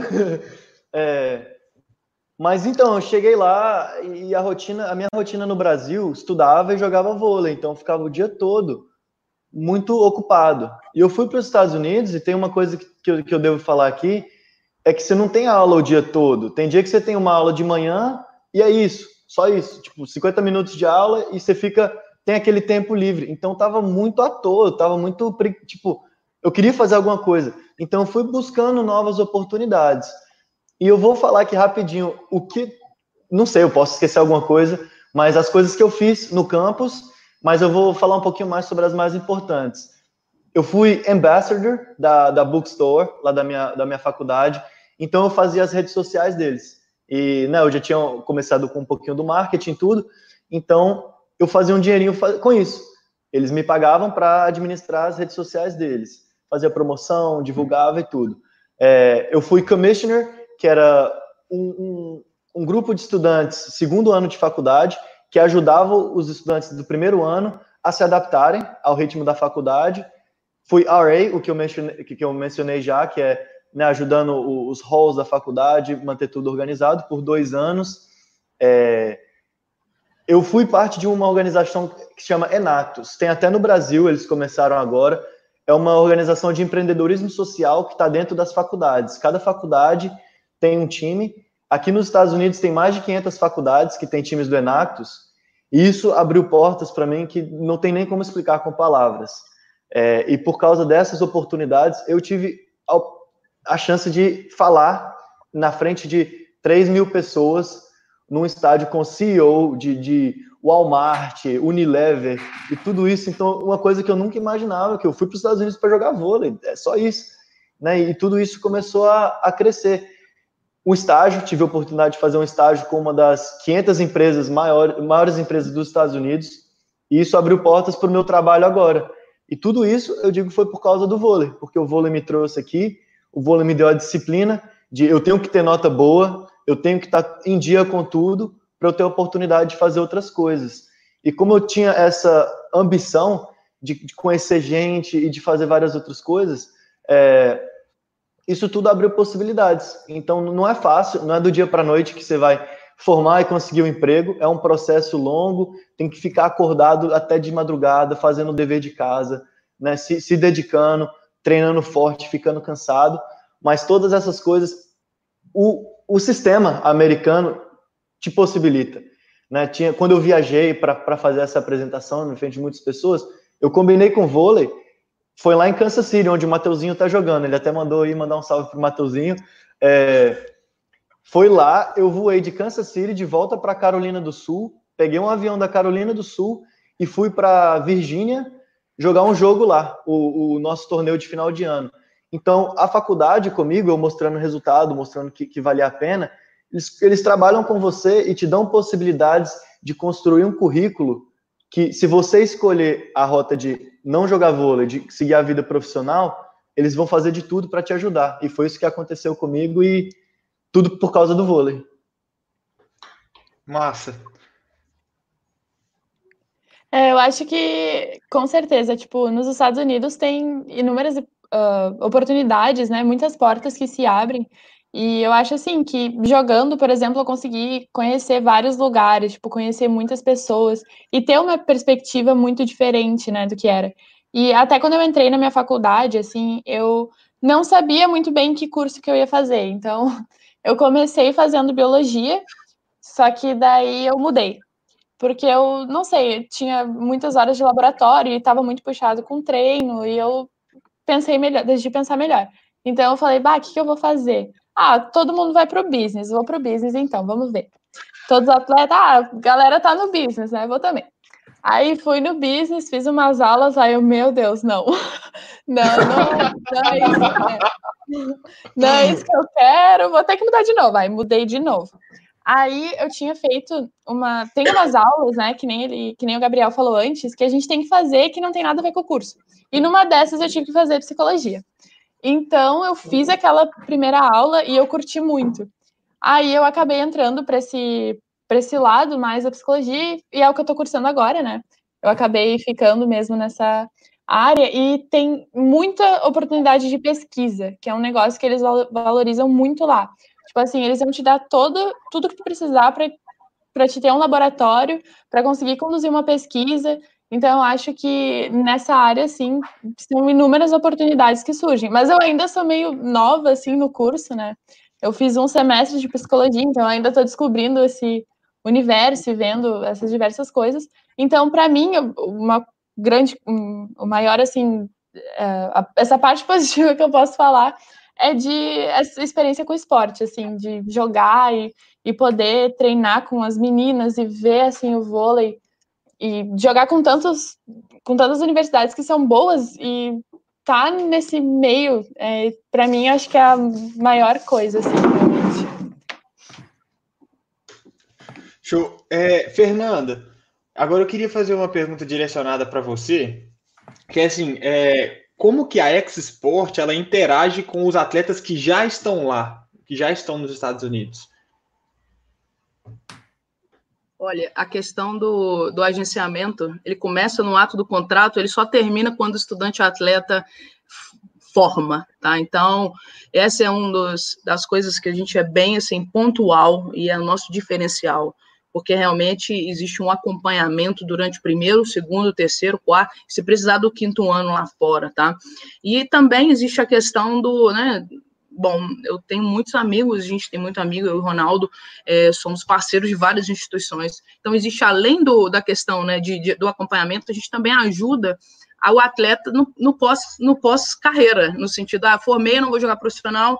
É, você pode me indicar algum lugar para eu poder fazer um mestrado? Aconteceu com, com o Arthur. Quem o Arthur está em Georgia Tech hoje porque a Michelle é minha grande amiga e estavam precisando de, de um, né, um estudante de mestrado e o Arthur eu falei Arthur escuta o Arthur veio jogar profissional no Brasil ele não não sei, não, a palavra não, é não gostou. Eu acho que, que tinha outras oportunidades maiores nos Estados Unidos também, sabe? Ele veio jogar Superliga B, ele jogou, jogou até bem, e dentro disso falou: Eu quero voltar para lá, você me ajuda? Então, quer dizer, depois de seis anos, ele, Fernanda, me, auxilia. Então, existe esse acompanhamento, e os meninos são como família para mim, tá? Então, para mim, para o Ronaldo, eles realmente fazem parte e vão fazer sempre parte da minha vida eu tenho assim, eu sou bem pontual com isso. Eu gosto, e tem muitas vezes na temporada de vôlei feminino que eu tô com três, quatro é, é, computadores e celular assistindo os meninos. Eu, por que, que a sua estatística foi tão baixa nesse jogo? Por que, que você está no banco? Está acontecendo alguma coisa? O problema é a questão cultural, você não está se adaptando. Então, principalmente na chegada lá, os, o primeiro ano, eu acompanho assim todos, toda semana querendo, é, e aí, tá tudo certo, comendo bem, porque o atleta, na, nos primeiros dias, ele tem essa questão cultural que é, que é difícil, adaptação, não é fácil, né? E aí ele vai entendendo o sistema, vai se soltando e as coisas vão ficando, vão ficando mais tranquilas, mas o acompanhamento é para a vida inteira. Show de bola. Agora, minha última pergunta, assim, é, voltando para os dois, é, apesar de já terem comentado sobre um pouco da rotina dos treinos, né, que acontecem em horários meio diferentes, etc., eu queria que vocês comentassem, aí, Gabriel, na experiência do vôlei masculino e Mariana no, no na experiência do vôlei feminino até então, é, que está no, no, meio do curso, é, como é que é a rotina dos jogos, como que, é, como que acontece, como que é a preparação para os jogos, assim, é, no, no próprio dia e tipo assim, traçar um paralelo de diferença entre aí e aqui. Aí pode começar aí, Gabriel, para nós então. Bora. É, os jogos no, no vôlei masculino, pelo não, não tem uma data marcada, não é tipo esse dia e esse dia, mas na minha experiência era normalmente na quarta à noite, sexta à noite, sábado de tarde. É, não quer dizer que era toda semana, era, eram os três dias, mas esses eram os dias que a gente mais jogava. Tinha o jogo em casa, que era mais fácil né, de, de lidar, a gente ia para aula do mesmo jeito, é, fazia um saque-passe. Normalmente tinham dois horários de saque-passe para todo mundo poder ir manter um contato com a bola durante o dia antes do jogo. É, ou senão a gente fazia de manhã, bem cedinho, seis da manhã, todo mundo. É, e já ficava um pouco mais solto, ia para o jogo. É, muitas pessoas saíam do, da aula e já ia direto para comia alguma coisa, ia direto para o jogo. Tinha algumas pessoas que chegavam bem antes. Então tem essa é, relação aula com o esporte, né? Mas quando era em casa era bem tranquilo. Todo mundo chegava lá, tinha o horário de começar o aquecimento, começava o aquecimento e, e o jogo ia. Torcida muito bacana. Eu vi aqui no, nos comentários tinha alguém perguntando da torcida. Esse fim de semana eu vou para casa de uma família que eu conheci. Do nada eles começaram a, a começar a assistir os nossos jogos e agora eu sou amigo deles. Eu sou como se fosse um filho. Esse Natal passado eu passei na casa deles, vou lá né, jantar com eles esse domingo. Então tem, tem um relacionamento bem próximo, é, por ser uma faculdade, uma cidade pequena, né? É, então tem isso. No jogo, nos jogos fora, depende. Normalmente a gente ia um dia antes, passava a noite no hotel e jogava. Ou se o, o, a faculdade fosse mais perto, saía, né, aí você pode é, não matar a aula, mas o professor te deixa não ir na aula, te dá o dever para depois, você tem que fazer alguma coisa extra. É, viaja com o time. Já cheguei em casa, duas horas da manhã, três horas da manhã, quando alguma coisa vai errado, o jogo começa às sete, mas é um três sets pegado, demora o jogo, até comer, todo mundo né, tem, tem que sair para comer, fazer alguma coisa, tomar banho e volta para a faculdade, tem aula no dia seguinte. Então, os jogos fora, às vezes eu não vou mentir, não, já matei aula por causa disso. No dia seguinte, chegava cansado, pô, não vou não. Mas aí explicava para o professor, então tem, tem, você manter um relacionamento bom com todo mundo, né? Tem como entender. Mas é mais ou menos isso. É tudo planejado, a faculdade entende tudo, eles sabem quando são seus jogos, então também não tem como ser daquele Miguel falar, ah, tive jogo, mas não tem, porque tem o calendário, tem os jogos, tem os registros, então se o professor quiser, ele vai lá e olha, ah, será que é verdade? Né? Então tem isso, mas a faculdade trabalha junto com você, as aulas e tudo, para facilitar o esporte e a, e a educação é, seguir lado a lado. Muito bom. E no seu caso, Mariana? É, eu acho que é bem isso mesmo. A gente também, né, no começo já, eles já planejam os jogos de pré-temporada e temporada muito tempo antes, então a gente, agora eu já sei exatamente a data e o horário de cada jogo, né? E a gente joga normalmente na sexta uh, e no domingo e vai intercalando, se é em casa. Se em um ano foi aquele jogo contra aquele time foi em casa, no outro ano vai ser ao contrário, é mais ou menos um esquema assim.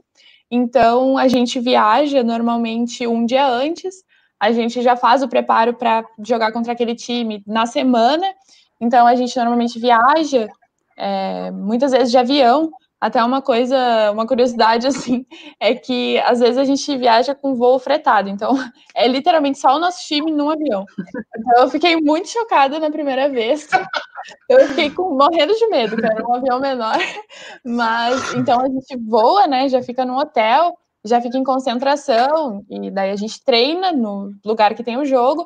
Eu acho que até nesse sentido, assim, de como funciona a questão de treino e viagem parecida com o Brasil, mas um pouco diferente, porque os lugares são mais longes lá. A gente joga contra times de toda a costa leste, então a gente viaja muito, e são lugares mais distantes, né? Então a gente, a gente tem assim uma rotina e a gente tenta fazer tudo meio que igual para manter aquele pré-jogo, aquela concentração sempre numa rotina, assim. Então é, é sempre seguindo assim uma linha. Muito bom.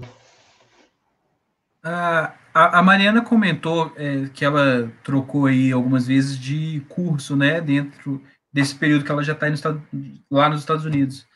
É, existe a possibilidade de trocar também de universidade? Como que funciona isso?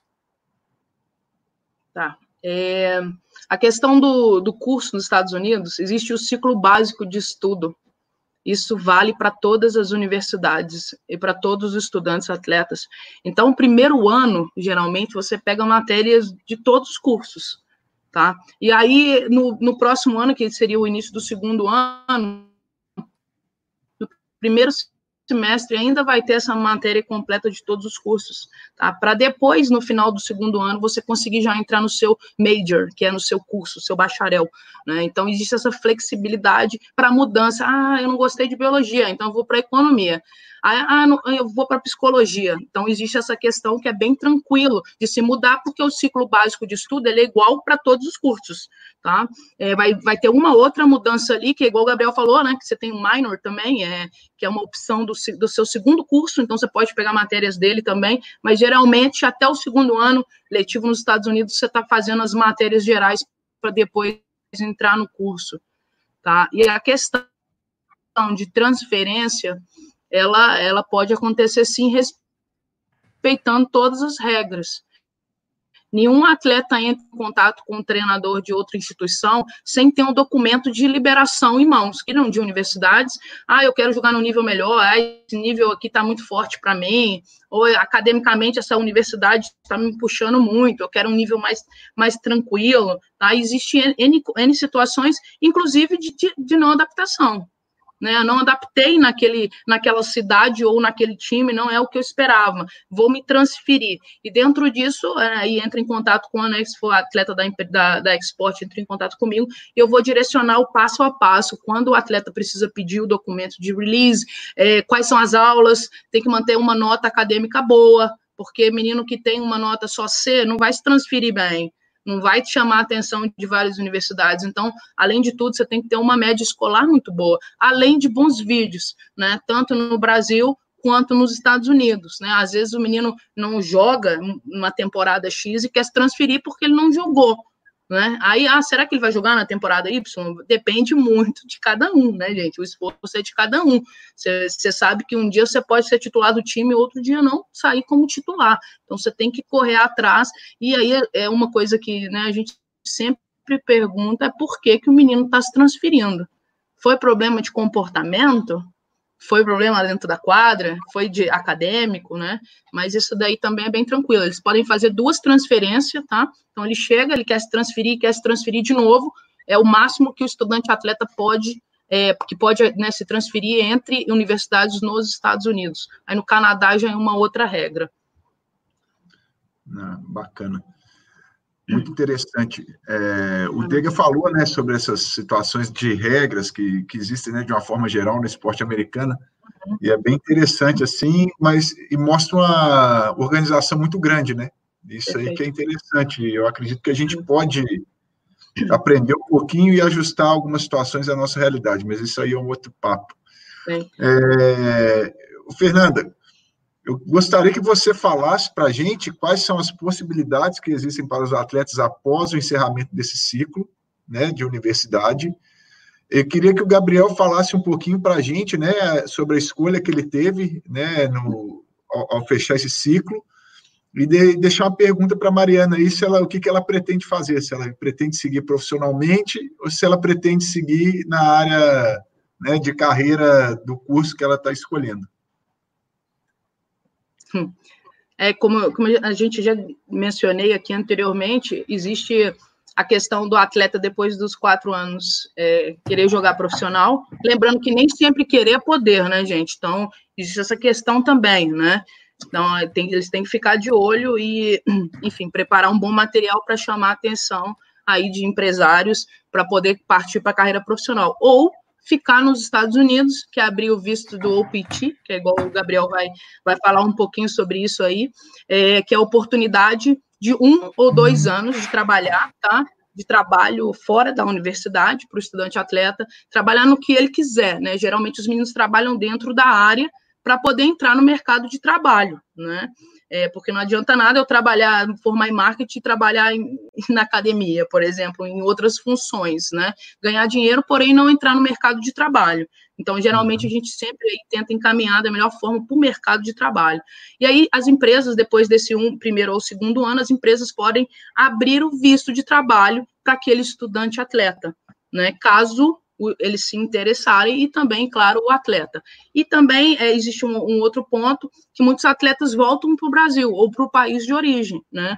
Dentro uhum. disso, é, depende do curso que esse atleta fez, ele pode, ele vai precisar ou não do processo de revalidação de diploma. Na área da saúde, todos os diplomas precisam ser revalidados. A revalidação acontece na Universidade Federal de vários estados do Brasil, tá? E, então, é, vamos supor, eu formei educação física e tive a revalidação pela UFMG, que eu abri o processo lá. O processo demora entre quatro e oito meses. E tem algumas regrinhas que precisam ser também, né? O pessoal pode buscar aí no site de cada universidade federal no Brasil. Bacana. E a, a minha Fernanda, decisão... rapidinho, antes do Gabriel começar, e ah. a questão do mestrado? Gabriel, não te entendi, pode repetir? Arthur. Ah, foi o Arthur? Oi, oi. Tá ah, foi o Arthur, desculpa. Estão me ouvindo agora? Oh. Então, Fernanda, eu queria te perguntar sobre o mestrado que você tinha comentado. Então. É, como é que funciona essa parte assim, para continuar o curso? Certo. Para o mestrado, ele vai abrir o visto F1. Caso ele tenha partido né, pelo OPT, trabalhou e quer fazer um mestrado depois desse um ano que ele trabalhou. Aí ele vai aplicar para grad school, chama grad school nos Estados Unidos, ele vai fazer uma prova para o mestrado, tá? Cada universidade exige um requisito, lembrando disso, eles vão olhar também a sua grade acadêmica do ensino, do, do, do ensino universitário, quer dizer, durante os quatro anos foi um bom estudante, porque para aquela vaga de mestrado tem várias outras pessoas aplicando. Então você tem que chamar a atenção do porquê que você quer aquela vaga, né? Seja ela no esporte, seja ela em grandes, né, é, trabalhando dentro da universidade em laboratório ou em algum outro departamento. Né? É, falando dos atletas, geralmente eles são grad assistant coaches dentro, da, dentro do esporte. E aí eles, a faculdade paga para eles o mestrado, tá? E dão uma questão de um salário por mês. E também essa variação, essa, essa questão pode variar de universidade para universidade. Eu já vi grad school sendo paga só 70% dela, não sendo paga 100%. Isso aí vai depender do lugar que você está fazendo o mestrado, tá? Mas geralmente ele é pago pela, pela sua bolsa de mestrado. Então, você é assistente técnico e você estuda também para o mestrado. Ah, geralmente, o, o, a grad school é de dois a três anos. Tá? Show. Top. Então, é, comigo foi quando começou meu primeiro, minha primeira temporada, eu comecei a ver todas essas oportunidades. Eles chamam os Estados Unidos the land of the free, porque realmente você é livre, é, é a terra de liberdade. Você pode fazer o que você quiser aqui. É, se você tem uma ideia, se você tem alguma vontade, o, o, país te dá tudo que você precisa, se você correr atrás, é claro né? E, e, comigo foi assim, eu vi todas essas oportunidades e eu vi tudo que você podia fazer além do vôlei, né? E o vôlei, para mim, é, eu amo, amo jogar vôlei. Até hoje eu jogo vôlei, bato bola domingo com a galera aqui que eu conheci na cidade que eu moro.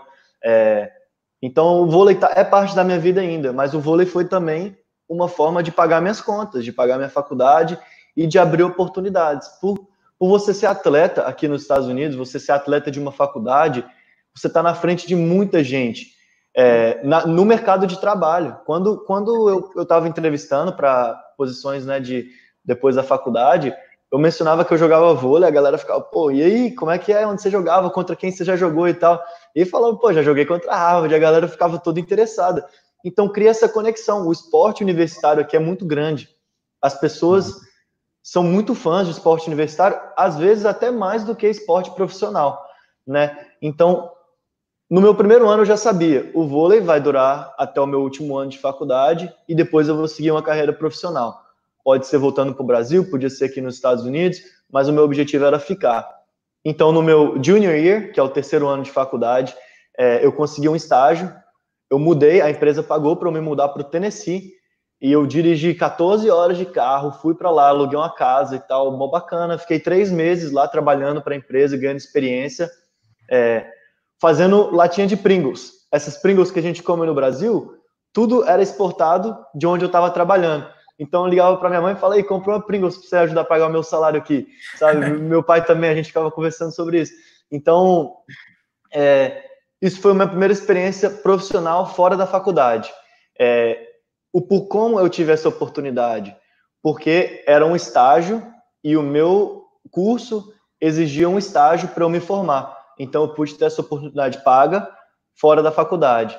E depois, né, trabalhei dentro da faculdade, fiz estágio dentro da faculdade, tudo no departamento de marketing.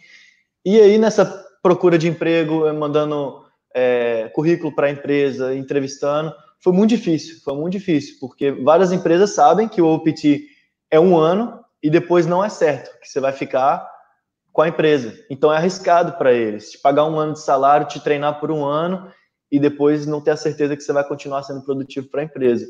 Mas agora eu trabalho numa empresa que chama Purdue Farms, é, é uma empresa de comida, a gente processa frango para as grandes empresas, todos os fast foods, quase todos os fast foods aqui dos Estados Unidos, Walmart, Publix, é, essas supermercados e fast food, e a gente manda comida para faculdades também. Então, é uma coisa que eu nunca imaginei que ia acontecer na minha vida. Eu nunca imaginei que eu estou trabalhando com frango, agora eu sei tudo de frango, né? Então, é, é um processo muito legal. É, muito top, velho. Do nada, eu estava fazendo Pringles e agora eu estou trabalhando com frango em manufatura. Então, várias coisas que eu aprendi na faculdade que foram guiando o meu caminho e eu tive a certeza de que eu queria fazer isso. E da agora para frente é, é, isso que a Fernanda falou, é os outros vistos.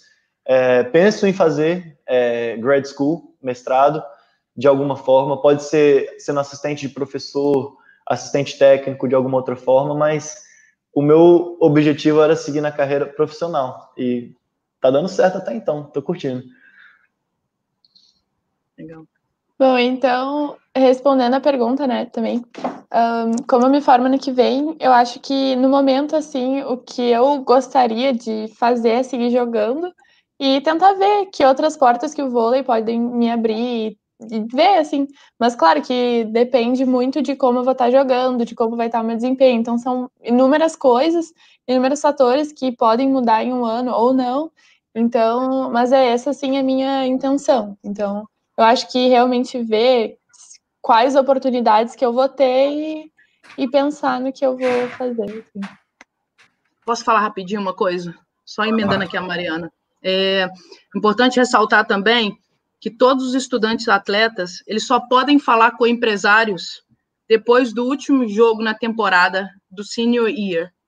Então, a Mariana, por exemplo, se, ela, se algum empresário vier falar com ela, ela não pode falar com ninguém. Ela não pode estar engajada com nenhum empresário aqui no Brasil ou em qualquer parte do mundo. Por que disso?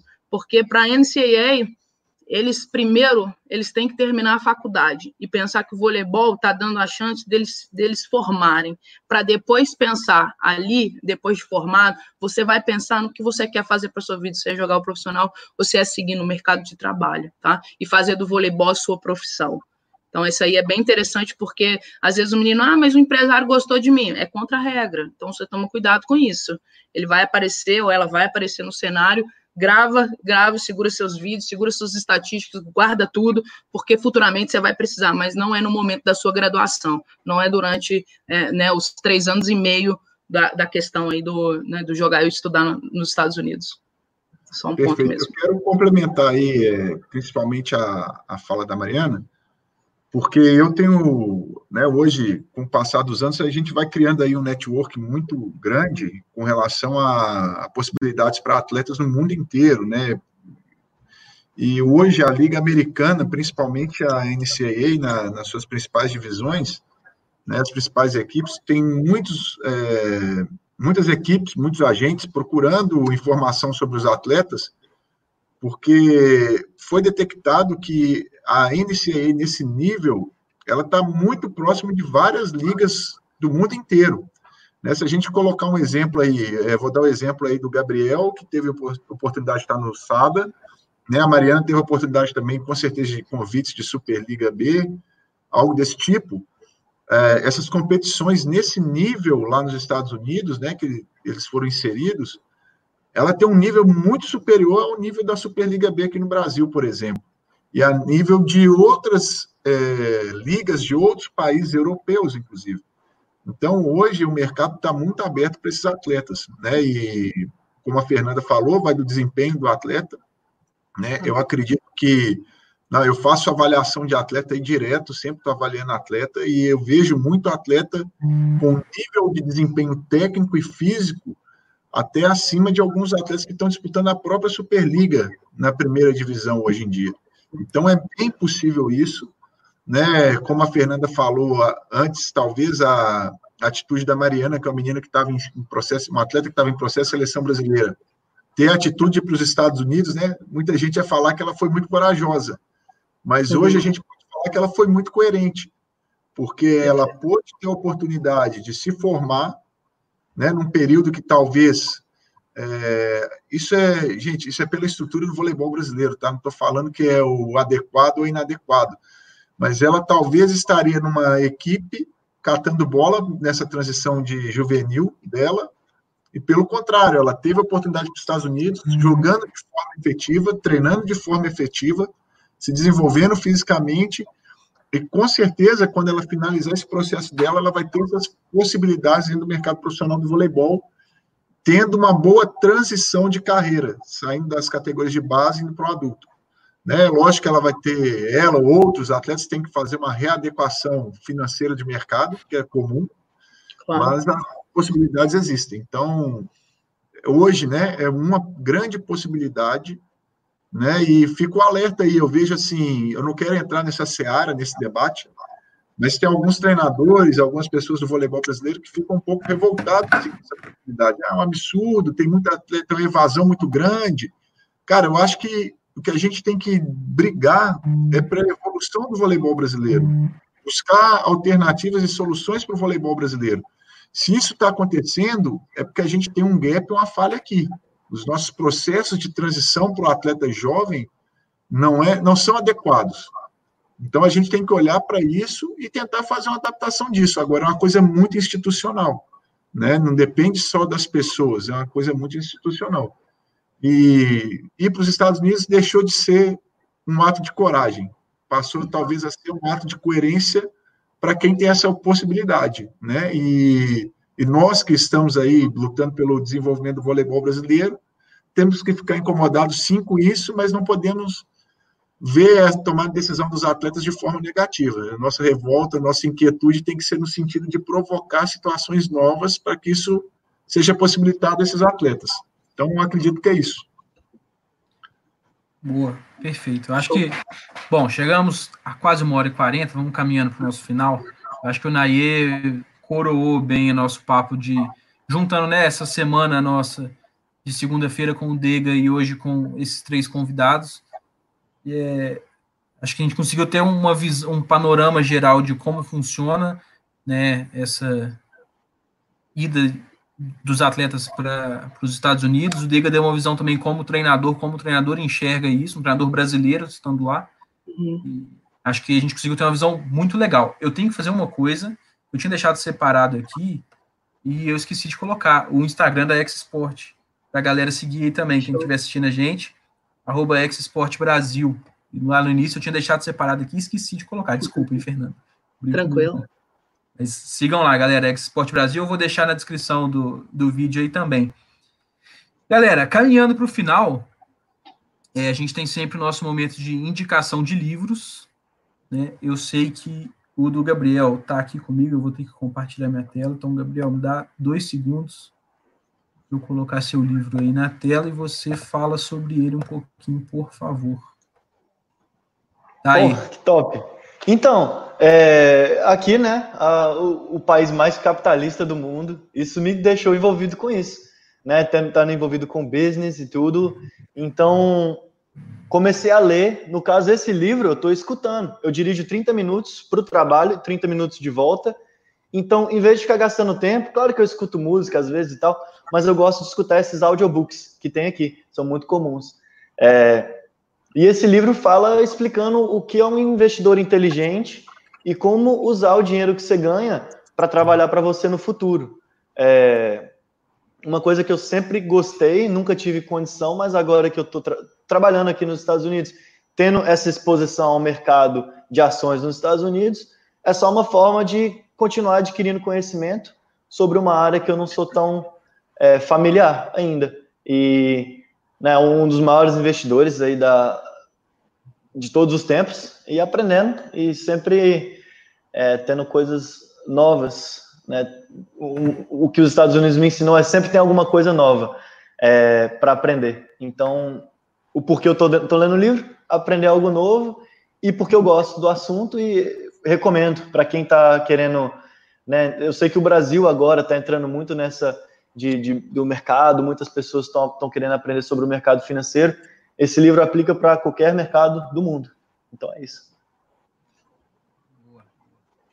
É, a, a Fernanda me mandou aqui a semente da vitória, né, Fernanda? Isso, no Cobra. Eu vou tentar colocar na tela também. Dá só um minutinho, porque aí todo mundo consegue visualizar. Esse livro é muito legal. Esse livro, para mim, é cabeceira de cama. É, e para os jovens atletas, assim, é muito interessante, cara. Se colocar a tela cheia, mas dá para enxergar aí qual livro que é. É isso aí. Quer falar sobre ele, Fernando? Quero, quero. O Nuno, um grande preparador físico, inclusive ficou muito conhecido por ser um dos preparadores físicos do Ayrton Senna, né? E nesse livro ele relata muito o aprimoramento físico e mental, que corpo e mente têm que estar constantemente conectados, né? E ele também fala da qualidade de vida começa com pequenos hábitos para grandes mudanças. Né? É incrível esse livro. Ele relata, enfim, ele relata muita coisa. Eu recomendo para todos os, os, atletas e também as pessoas que estão assistindo aqui e todos os treinadores precisam ler esse livro. É minha cabeceira, é meu livro de cabeceira de cama. Hum, legal, muito bom. É... Mariana, tem alguma indicação para gente? Sim, então o livro que eu li que eu achei muito interessante foi Mindset porque ele é um livro que ele fala um pouquinho sobre essa nova caminhada da psicologia. Então ele explica bastante por que, que uma pessoa é pessimista, por que, uma pessoa é otimista, e eu acabei me interessando porque tem muito a ver com o meu curso, né, que eu estou fazendo, e eu acho que me ajudou assim bastante a é, distinguir objetivos e como que eu posso fazer. Então acho que foi um, é um livro que eu recomendo porque ele conta bastante sobre essa uhum. questão de equilibrar, assim, como que o nosso cérebro funciona, como que isso vai afetar no nosso dia a dia, como que a gente pode usar isso para evoluir e, e, aprender novas coisas. Então, acho que foi bem interessante, assim, para mim, e eu recomendo muito. Boa, show de bola. Se eu não me engano, o Dega é, também falou desse livro, não foi? Na segunda? Ou tô ficando doido? Eu acho que não. Tô ficando doido, então. Não, então foi na semana passada, Letícia, talvez. Alguém nas últimas lives aí indicou o mesmo livro. Ou alguma live assistir também, pode ser, galera. Às vezes eu tô realmente maluco. Enfim. São poucas lives também, né, que a gente tem assim. É, nós estamos ficando doidos já. Arthur e Naí, tem, vocês têm alguma coisa, alguma indicação também hoje ou podemos seguir? Não, vamos seguindo. Não, vamos deixar para a próxima, né? Você vai gastar todas as minhas indicações. é, tá certo. Então, galera, é, vamos caminhando para o final. Eu vou passar a palavra para vocês aí para só para dar um recado final e a gente se, se despede aqui, tá bom? Eu vou começar pelo Gabriel mesmo. O Gabriel tem que trabalhar, coitado. Nós estamos segurando ele aqui. Mano, minha, minha hora de almoço virou duas. Estou curtindo.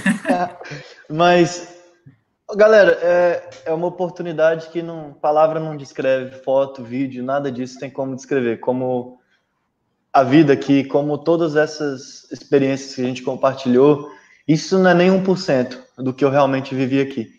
Então, se o esporte é parte da sua vida, e mesmo se não for, tem como, tem como vir para os Estados Unidos. Parece que é uma coisa de outro mundo, é assustador às vezes, mas é uma realidade que vale a pena viver. Eu acho que todo mundo merece a chance de viver essa realidade aqui e para quem já está aqui, ou para quem está no processo de vir, é, vem com a cabeça aberta, vem com a mente aberta, vem com o coração aberto para oportunidades, porque não vai ser nada parecido.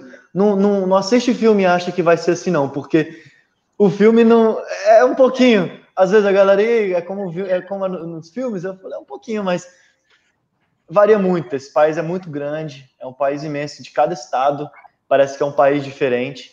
Então só vem com a cabeça aberta, vem pronto para novidade e abraça cada uma delas que você pode fazer dessa oportunidade que você quiser. Então vamos que vamos. Aí. Boa. É, Arthur. Bom, é, eu quero agradecer todo mundo, é, agradecer o Gabriel, muito obrigado, espero que você não tome é, um zorro aí. É, quero agradecer a Mariana pela disponibilidade, muito obrigado também a Fernanda, valeu Naê demais aí, como sempre, de noitão, obrigado Henrique, obrigado a todo mundo que assistiu a gente. E, bom, como todo o conteúdo que a gente procura produzir aqui é um, é, são a, a, o grande objetivo é esparramar essas ideias. Quem está assistindo, compartilha com quem é, acredita que vai fazer a diferença, né? Quem, quem é de categoria de base, tem meu atleta aí, já viu o Daniel assistindo, joga lá no grupo do pré-birim, joga no grupo, joga nos grupos tudo e apresenta esse conteúdo, essa, é toda essa troca de ideia que a gente teve aqui hoje, para todo mundo ver é, essas possibilidades e entender. É isso aí, valeu. Boa. Mariana. Então, oi, galera. Mais uma vez, né, agradecendo a oportunidade de estar aqui e contar um pouquinho, né, como funciona. E eu acho que é muito importante, assim, uma, uma dica que eu daria é sempre ser muito, muito aberto a novas comunicações, a criar novas. E, ir atrás, perguntar, conversar com pessoas, buscar informações, ver, conversar com gente que já está lá, porque eu acho que isso foi uma coisa que me ajudou muito, assim, de, né, porque a gente tem essas essas coisas, uh, como é que fala? É, resources é, disponíveis, né? Então acho que é aproveitar disso. eu, não, eu não lembrava. E, e ir atrás, assim, buscar, porque com certeza eu acho que é o sonho de muita gente, vale muito a pena, é uma, uma oportunidade fantástica, assim. E óbvio, né? Tem o lado ru, não ruim, que que a gente está longe, é uma cultura totalmente diferente, a gente está longe de casa, a gente vai sentir saudades. Tem dias que é muito difícil, que eu tô, por exemplo, para mim, que eu tô cansada e eu, ai, que saudade de casa, né? Mas eu acho que é tudo parte de um processo, eu acho que eu evolui muito morando fora, eu aprendi muita coisa, então acho que vale muito a pena, sabe? Para quem tem esse sonho, eu acho que buscar e, e se dedicar, que com certeza vai valer a pena, eu acho que é, que é uma grande oportunidade, assim. E também eu tô sempre aqui para quem quiser conversar comigo, assim, para o pessoal que está assistindo, sabe? Pode me chamar, a Fernanda, nossa, me ajudou muito, então a Export é, me deu muita ajuda, eu totalmente 100% recomendo. Então é isso aí. Boa, legal. É, Naê. Cara, é, agradecer a presença de todo mundo, né? E, e desejar sucesso né, na, na caminhada de vocês aí, que vocês são pessoas que têm né, assim, perspectivas e objetivos muito bacanas, né, e, e, se mostraram assim super felizes e apaixonados pelo que estão fazendo. Isso aí que é o, o principal motivo, né, o, o, principal objetivo do esporte é esse, né, a gente transformar pessoas em cidadãos melhores e com certeza, poder apreciar essas grandes pessoas dentro das quadras ou fora delas. Né? Então, é isso, agradecer. Tem muita pergunta aqui, pessoal. Quem quiser direcionar lá para a Fernanda, né, ou para os meninos que estão aqui também, faça isso, eu tenho certeza que eles vão responder vocês, e mais uma vez, obrigado. Boa. Fernanda, por favor. É, primeiramente, muito obrigada a todos pela oportunidade de falar de, de algo que eu realmente amo, né? Que é essa questão do, do intercâmbio esportivo. Uhum. E quando você trabalha com uma coisa que você ama, é, é o diferencial de qualquer um. Tenho certeza vocês, quanto treinadores que estão aqui, os meninos que hoje trabalham na questão do, né, com o voleibol, com a, com a educação, e às vezes é, e ver essa realização do, dos meninos, sabe, é uma coisa que me preenche, é uma coisa que realmente me completa, é ver que o, que o fulaninho desacreditado aqui no Brasil se tornou o, fulano que está numa mega universidade que, que conseguiu um emprego. Enfim, eu tenho N cases de sucesso de pessoas carentes, tá? Eu vou mencionar isso daqui porque existe essa questão de muitas vezes o, né, o atleta, eu sou carente, eu não consigo ir, não, a oportunidade está ela está disponível para todo mundo. Tá? Então, procura, procura a Export, independente da sua classe social. Enfim, é, é essa, esse, essa questão de realizar sonhos é o que nos move. E é, e é uma coisa que eu quero sempre levar junto comigo, eu quero sempre realizar o sonho dessa garotada aí que, que tá cheio de sonhos e que às vezes fica até para qual caminho que eu vou. É, entre em contato né, com, com a Export. Eu vou deixar o site aqui também, que é o www.exportconsulting.com. Nosso Instagram está aqui, inclusive no meu nome, tá? E, e mais uma vez agradecer o pessoal que está aqui na live, essa galera aí, galera, eu sempre acompanho as lives, vocês estão fazendo um mega trabalho, parabéns. Essa questão da, né, da informação hoje em dia, do, principalmente agora, num período tão difícil, né? É, é uma coisa que as pessoas elas têm absorvido de uma forma muito positiva, né? Ainda mais quando você tem, quando você conhece o assunto, quando você traz pessoas para poder falar sobre uhum. ele. Então, gratidão por isso. Sanaê, grande amigo pessoal, é um carinho enorme por você, pela sua família inteira. Muitíssimo obrigado, tá? Em nome, em meu nome em nome da Export pelo Ronaldo também, que eu não poderia deixar de falar aqui, que é meu braço direito e esquerdo na empresa. Galera, obrigado. Mariana, Gabriel, muito orgulho de vocês, muito orgulho, Gabriel, pela pessoa que você se tornou, cara, é, é, sabe, e ver que vocês, não só você, mas toda a sua classe que jogou em Coker, né, ela tá encaminhando, o João tá trabalhando, o Arthur tá trabalhando, pô, você vê isso, você fala, pô, a sementinha que, é, que tava ali crescendo realmente florou. Mariana, e que você tenha um excelente aí, dois, né, você tem o Junior Year e o Senior Year, vai com tudo. E se Deus quiser, estarei em breve lá em Georgia Tech acompanhando vocês. Obrigado. Pô, galera, sensacional, muito bom. É, nossa live mais cheia hoje, mas acho que a gente teve muito conteúdo, foi bom demais. É, agradecer a Fernanda e o pessoal da X Sport pela disponibilidade, por ter é, conversado com a gente. A Mariana, que saiu correndo da aula para conseguir conversar com a gente também o Gabriel que está matando serviço para tá deixando os frangos abandonados para conversar com a gente, mas é, acho que foi muito legal. A gente conseguiu falar sobre muita coisa, então agradecer muito os três aí, desejar sucesso na caminhada de todo mundo. Arthur e Naia estão juntos sempre. Semana que vem a gente está de volta com mais lives. E o pessoal que acompanha a gente sempre aqui no canal, divulga aí para todo mundo que, que gosta de voleibol. E vamos seguir na caminhada, a gente vai se falando. Combinado? Galera, valeu, tchau, tchau, muito obrigado, até mais.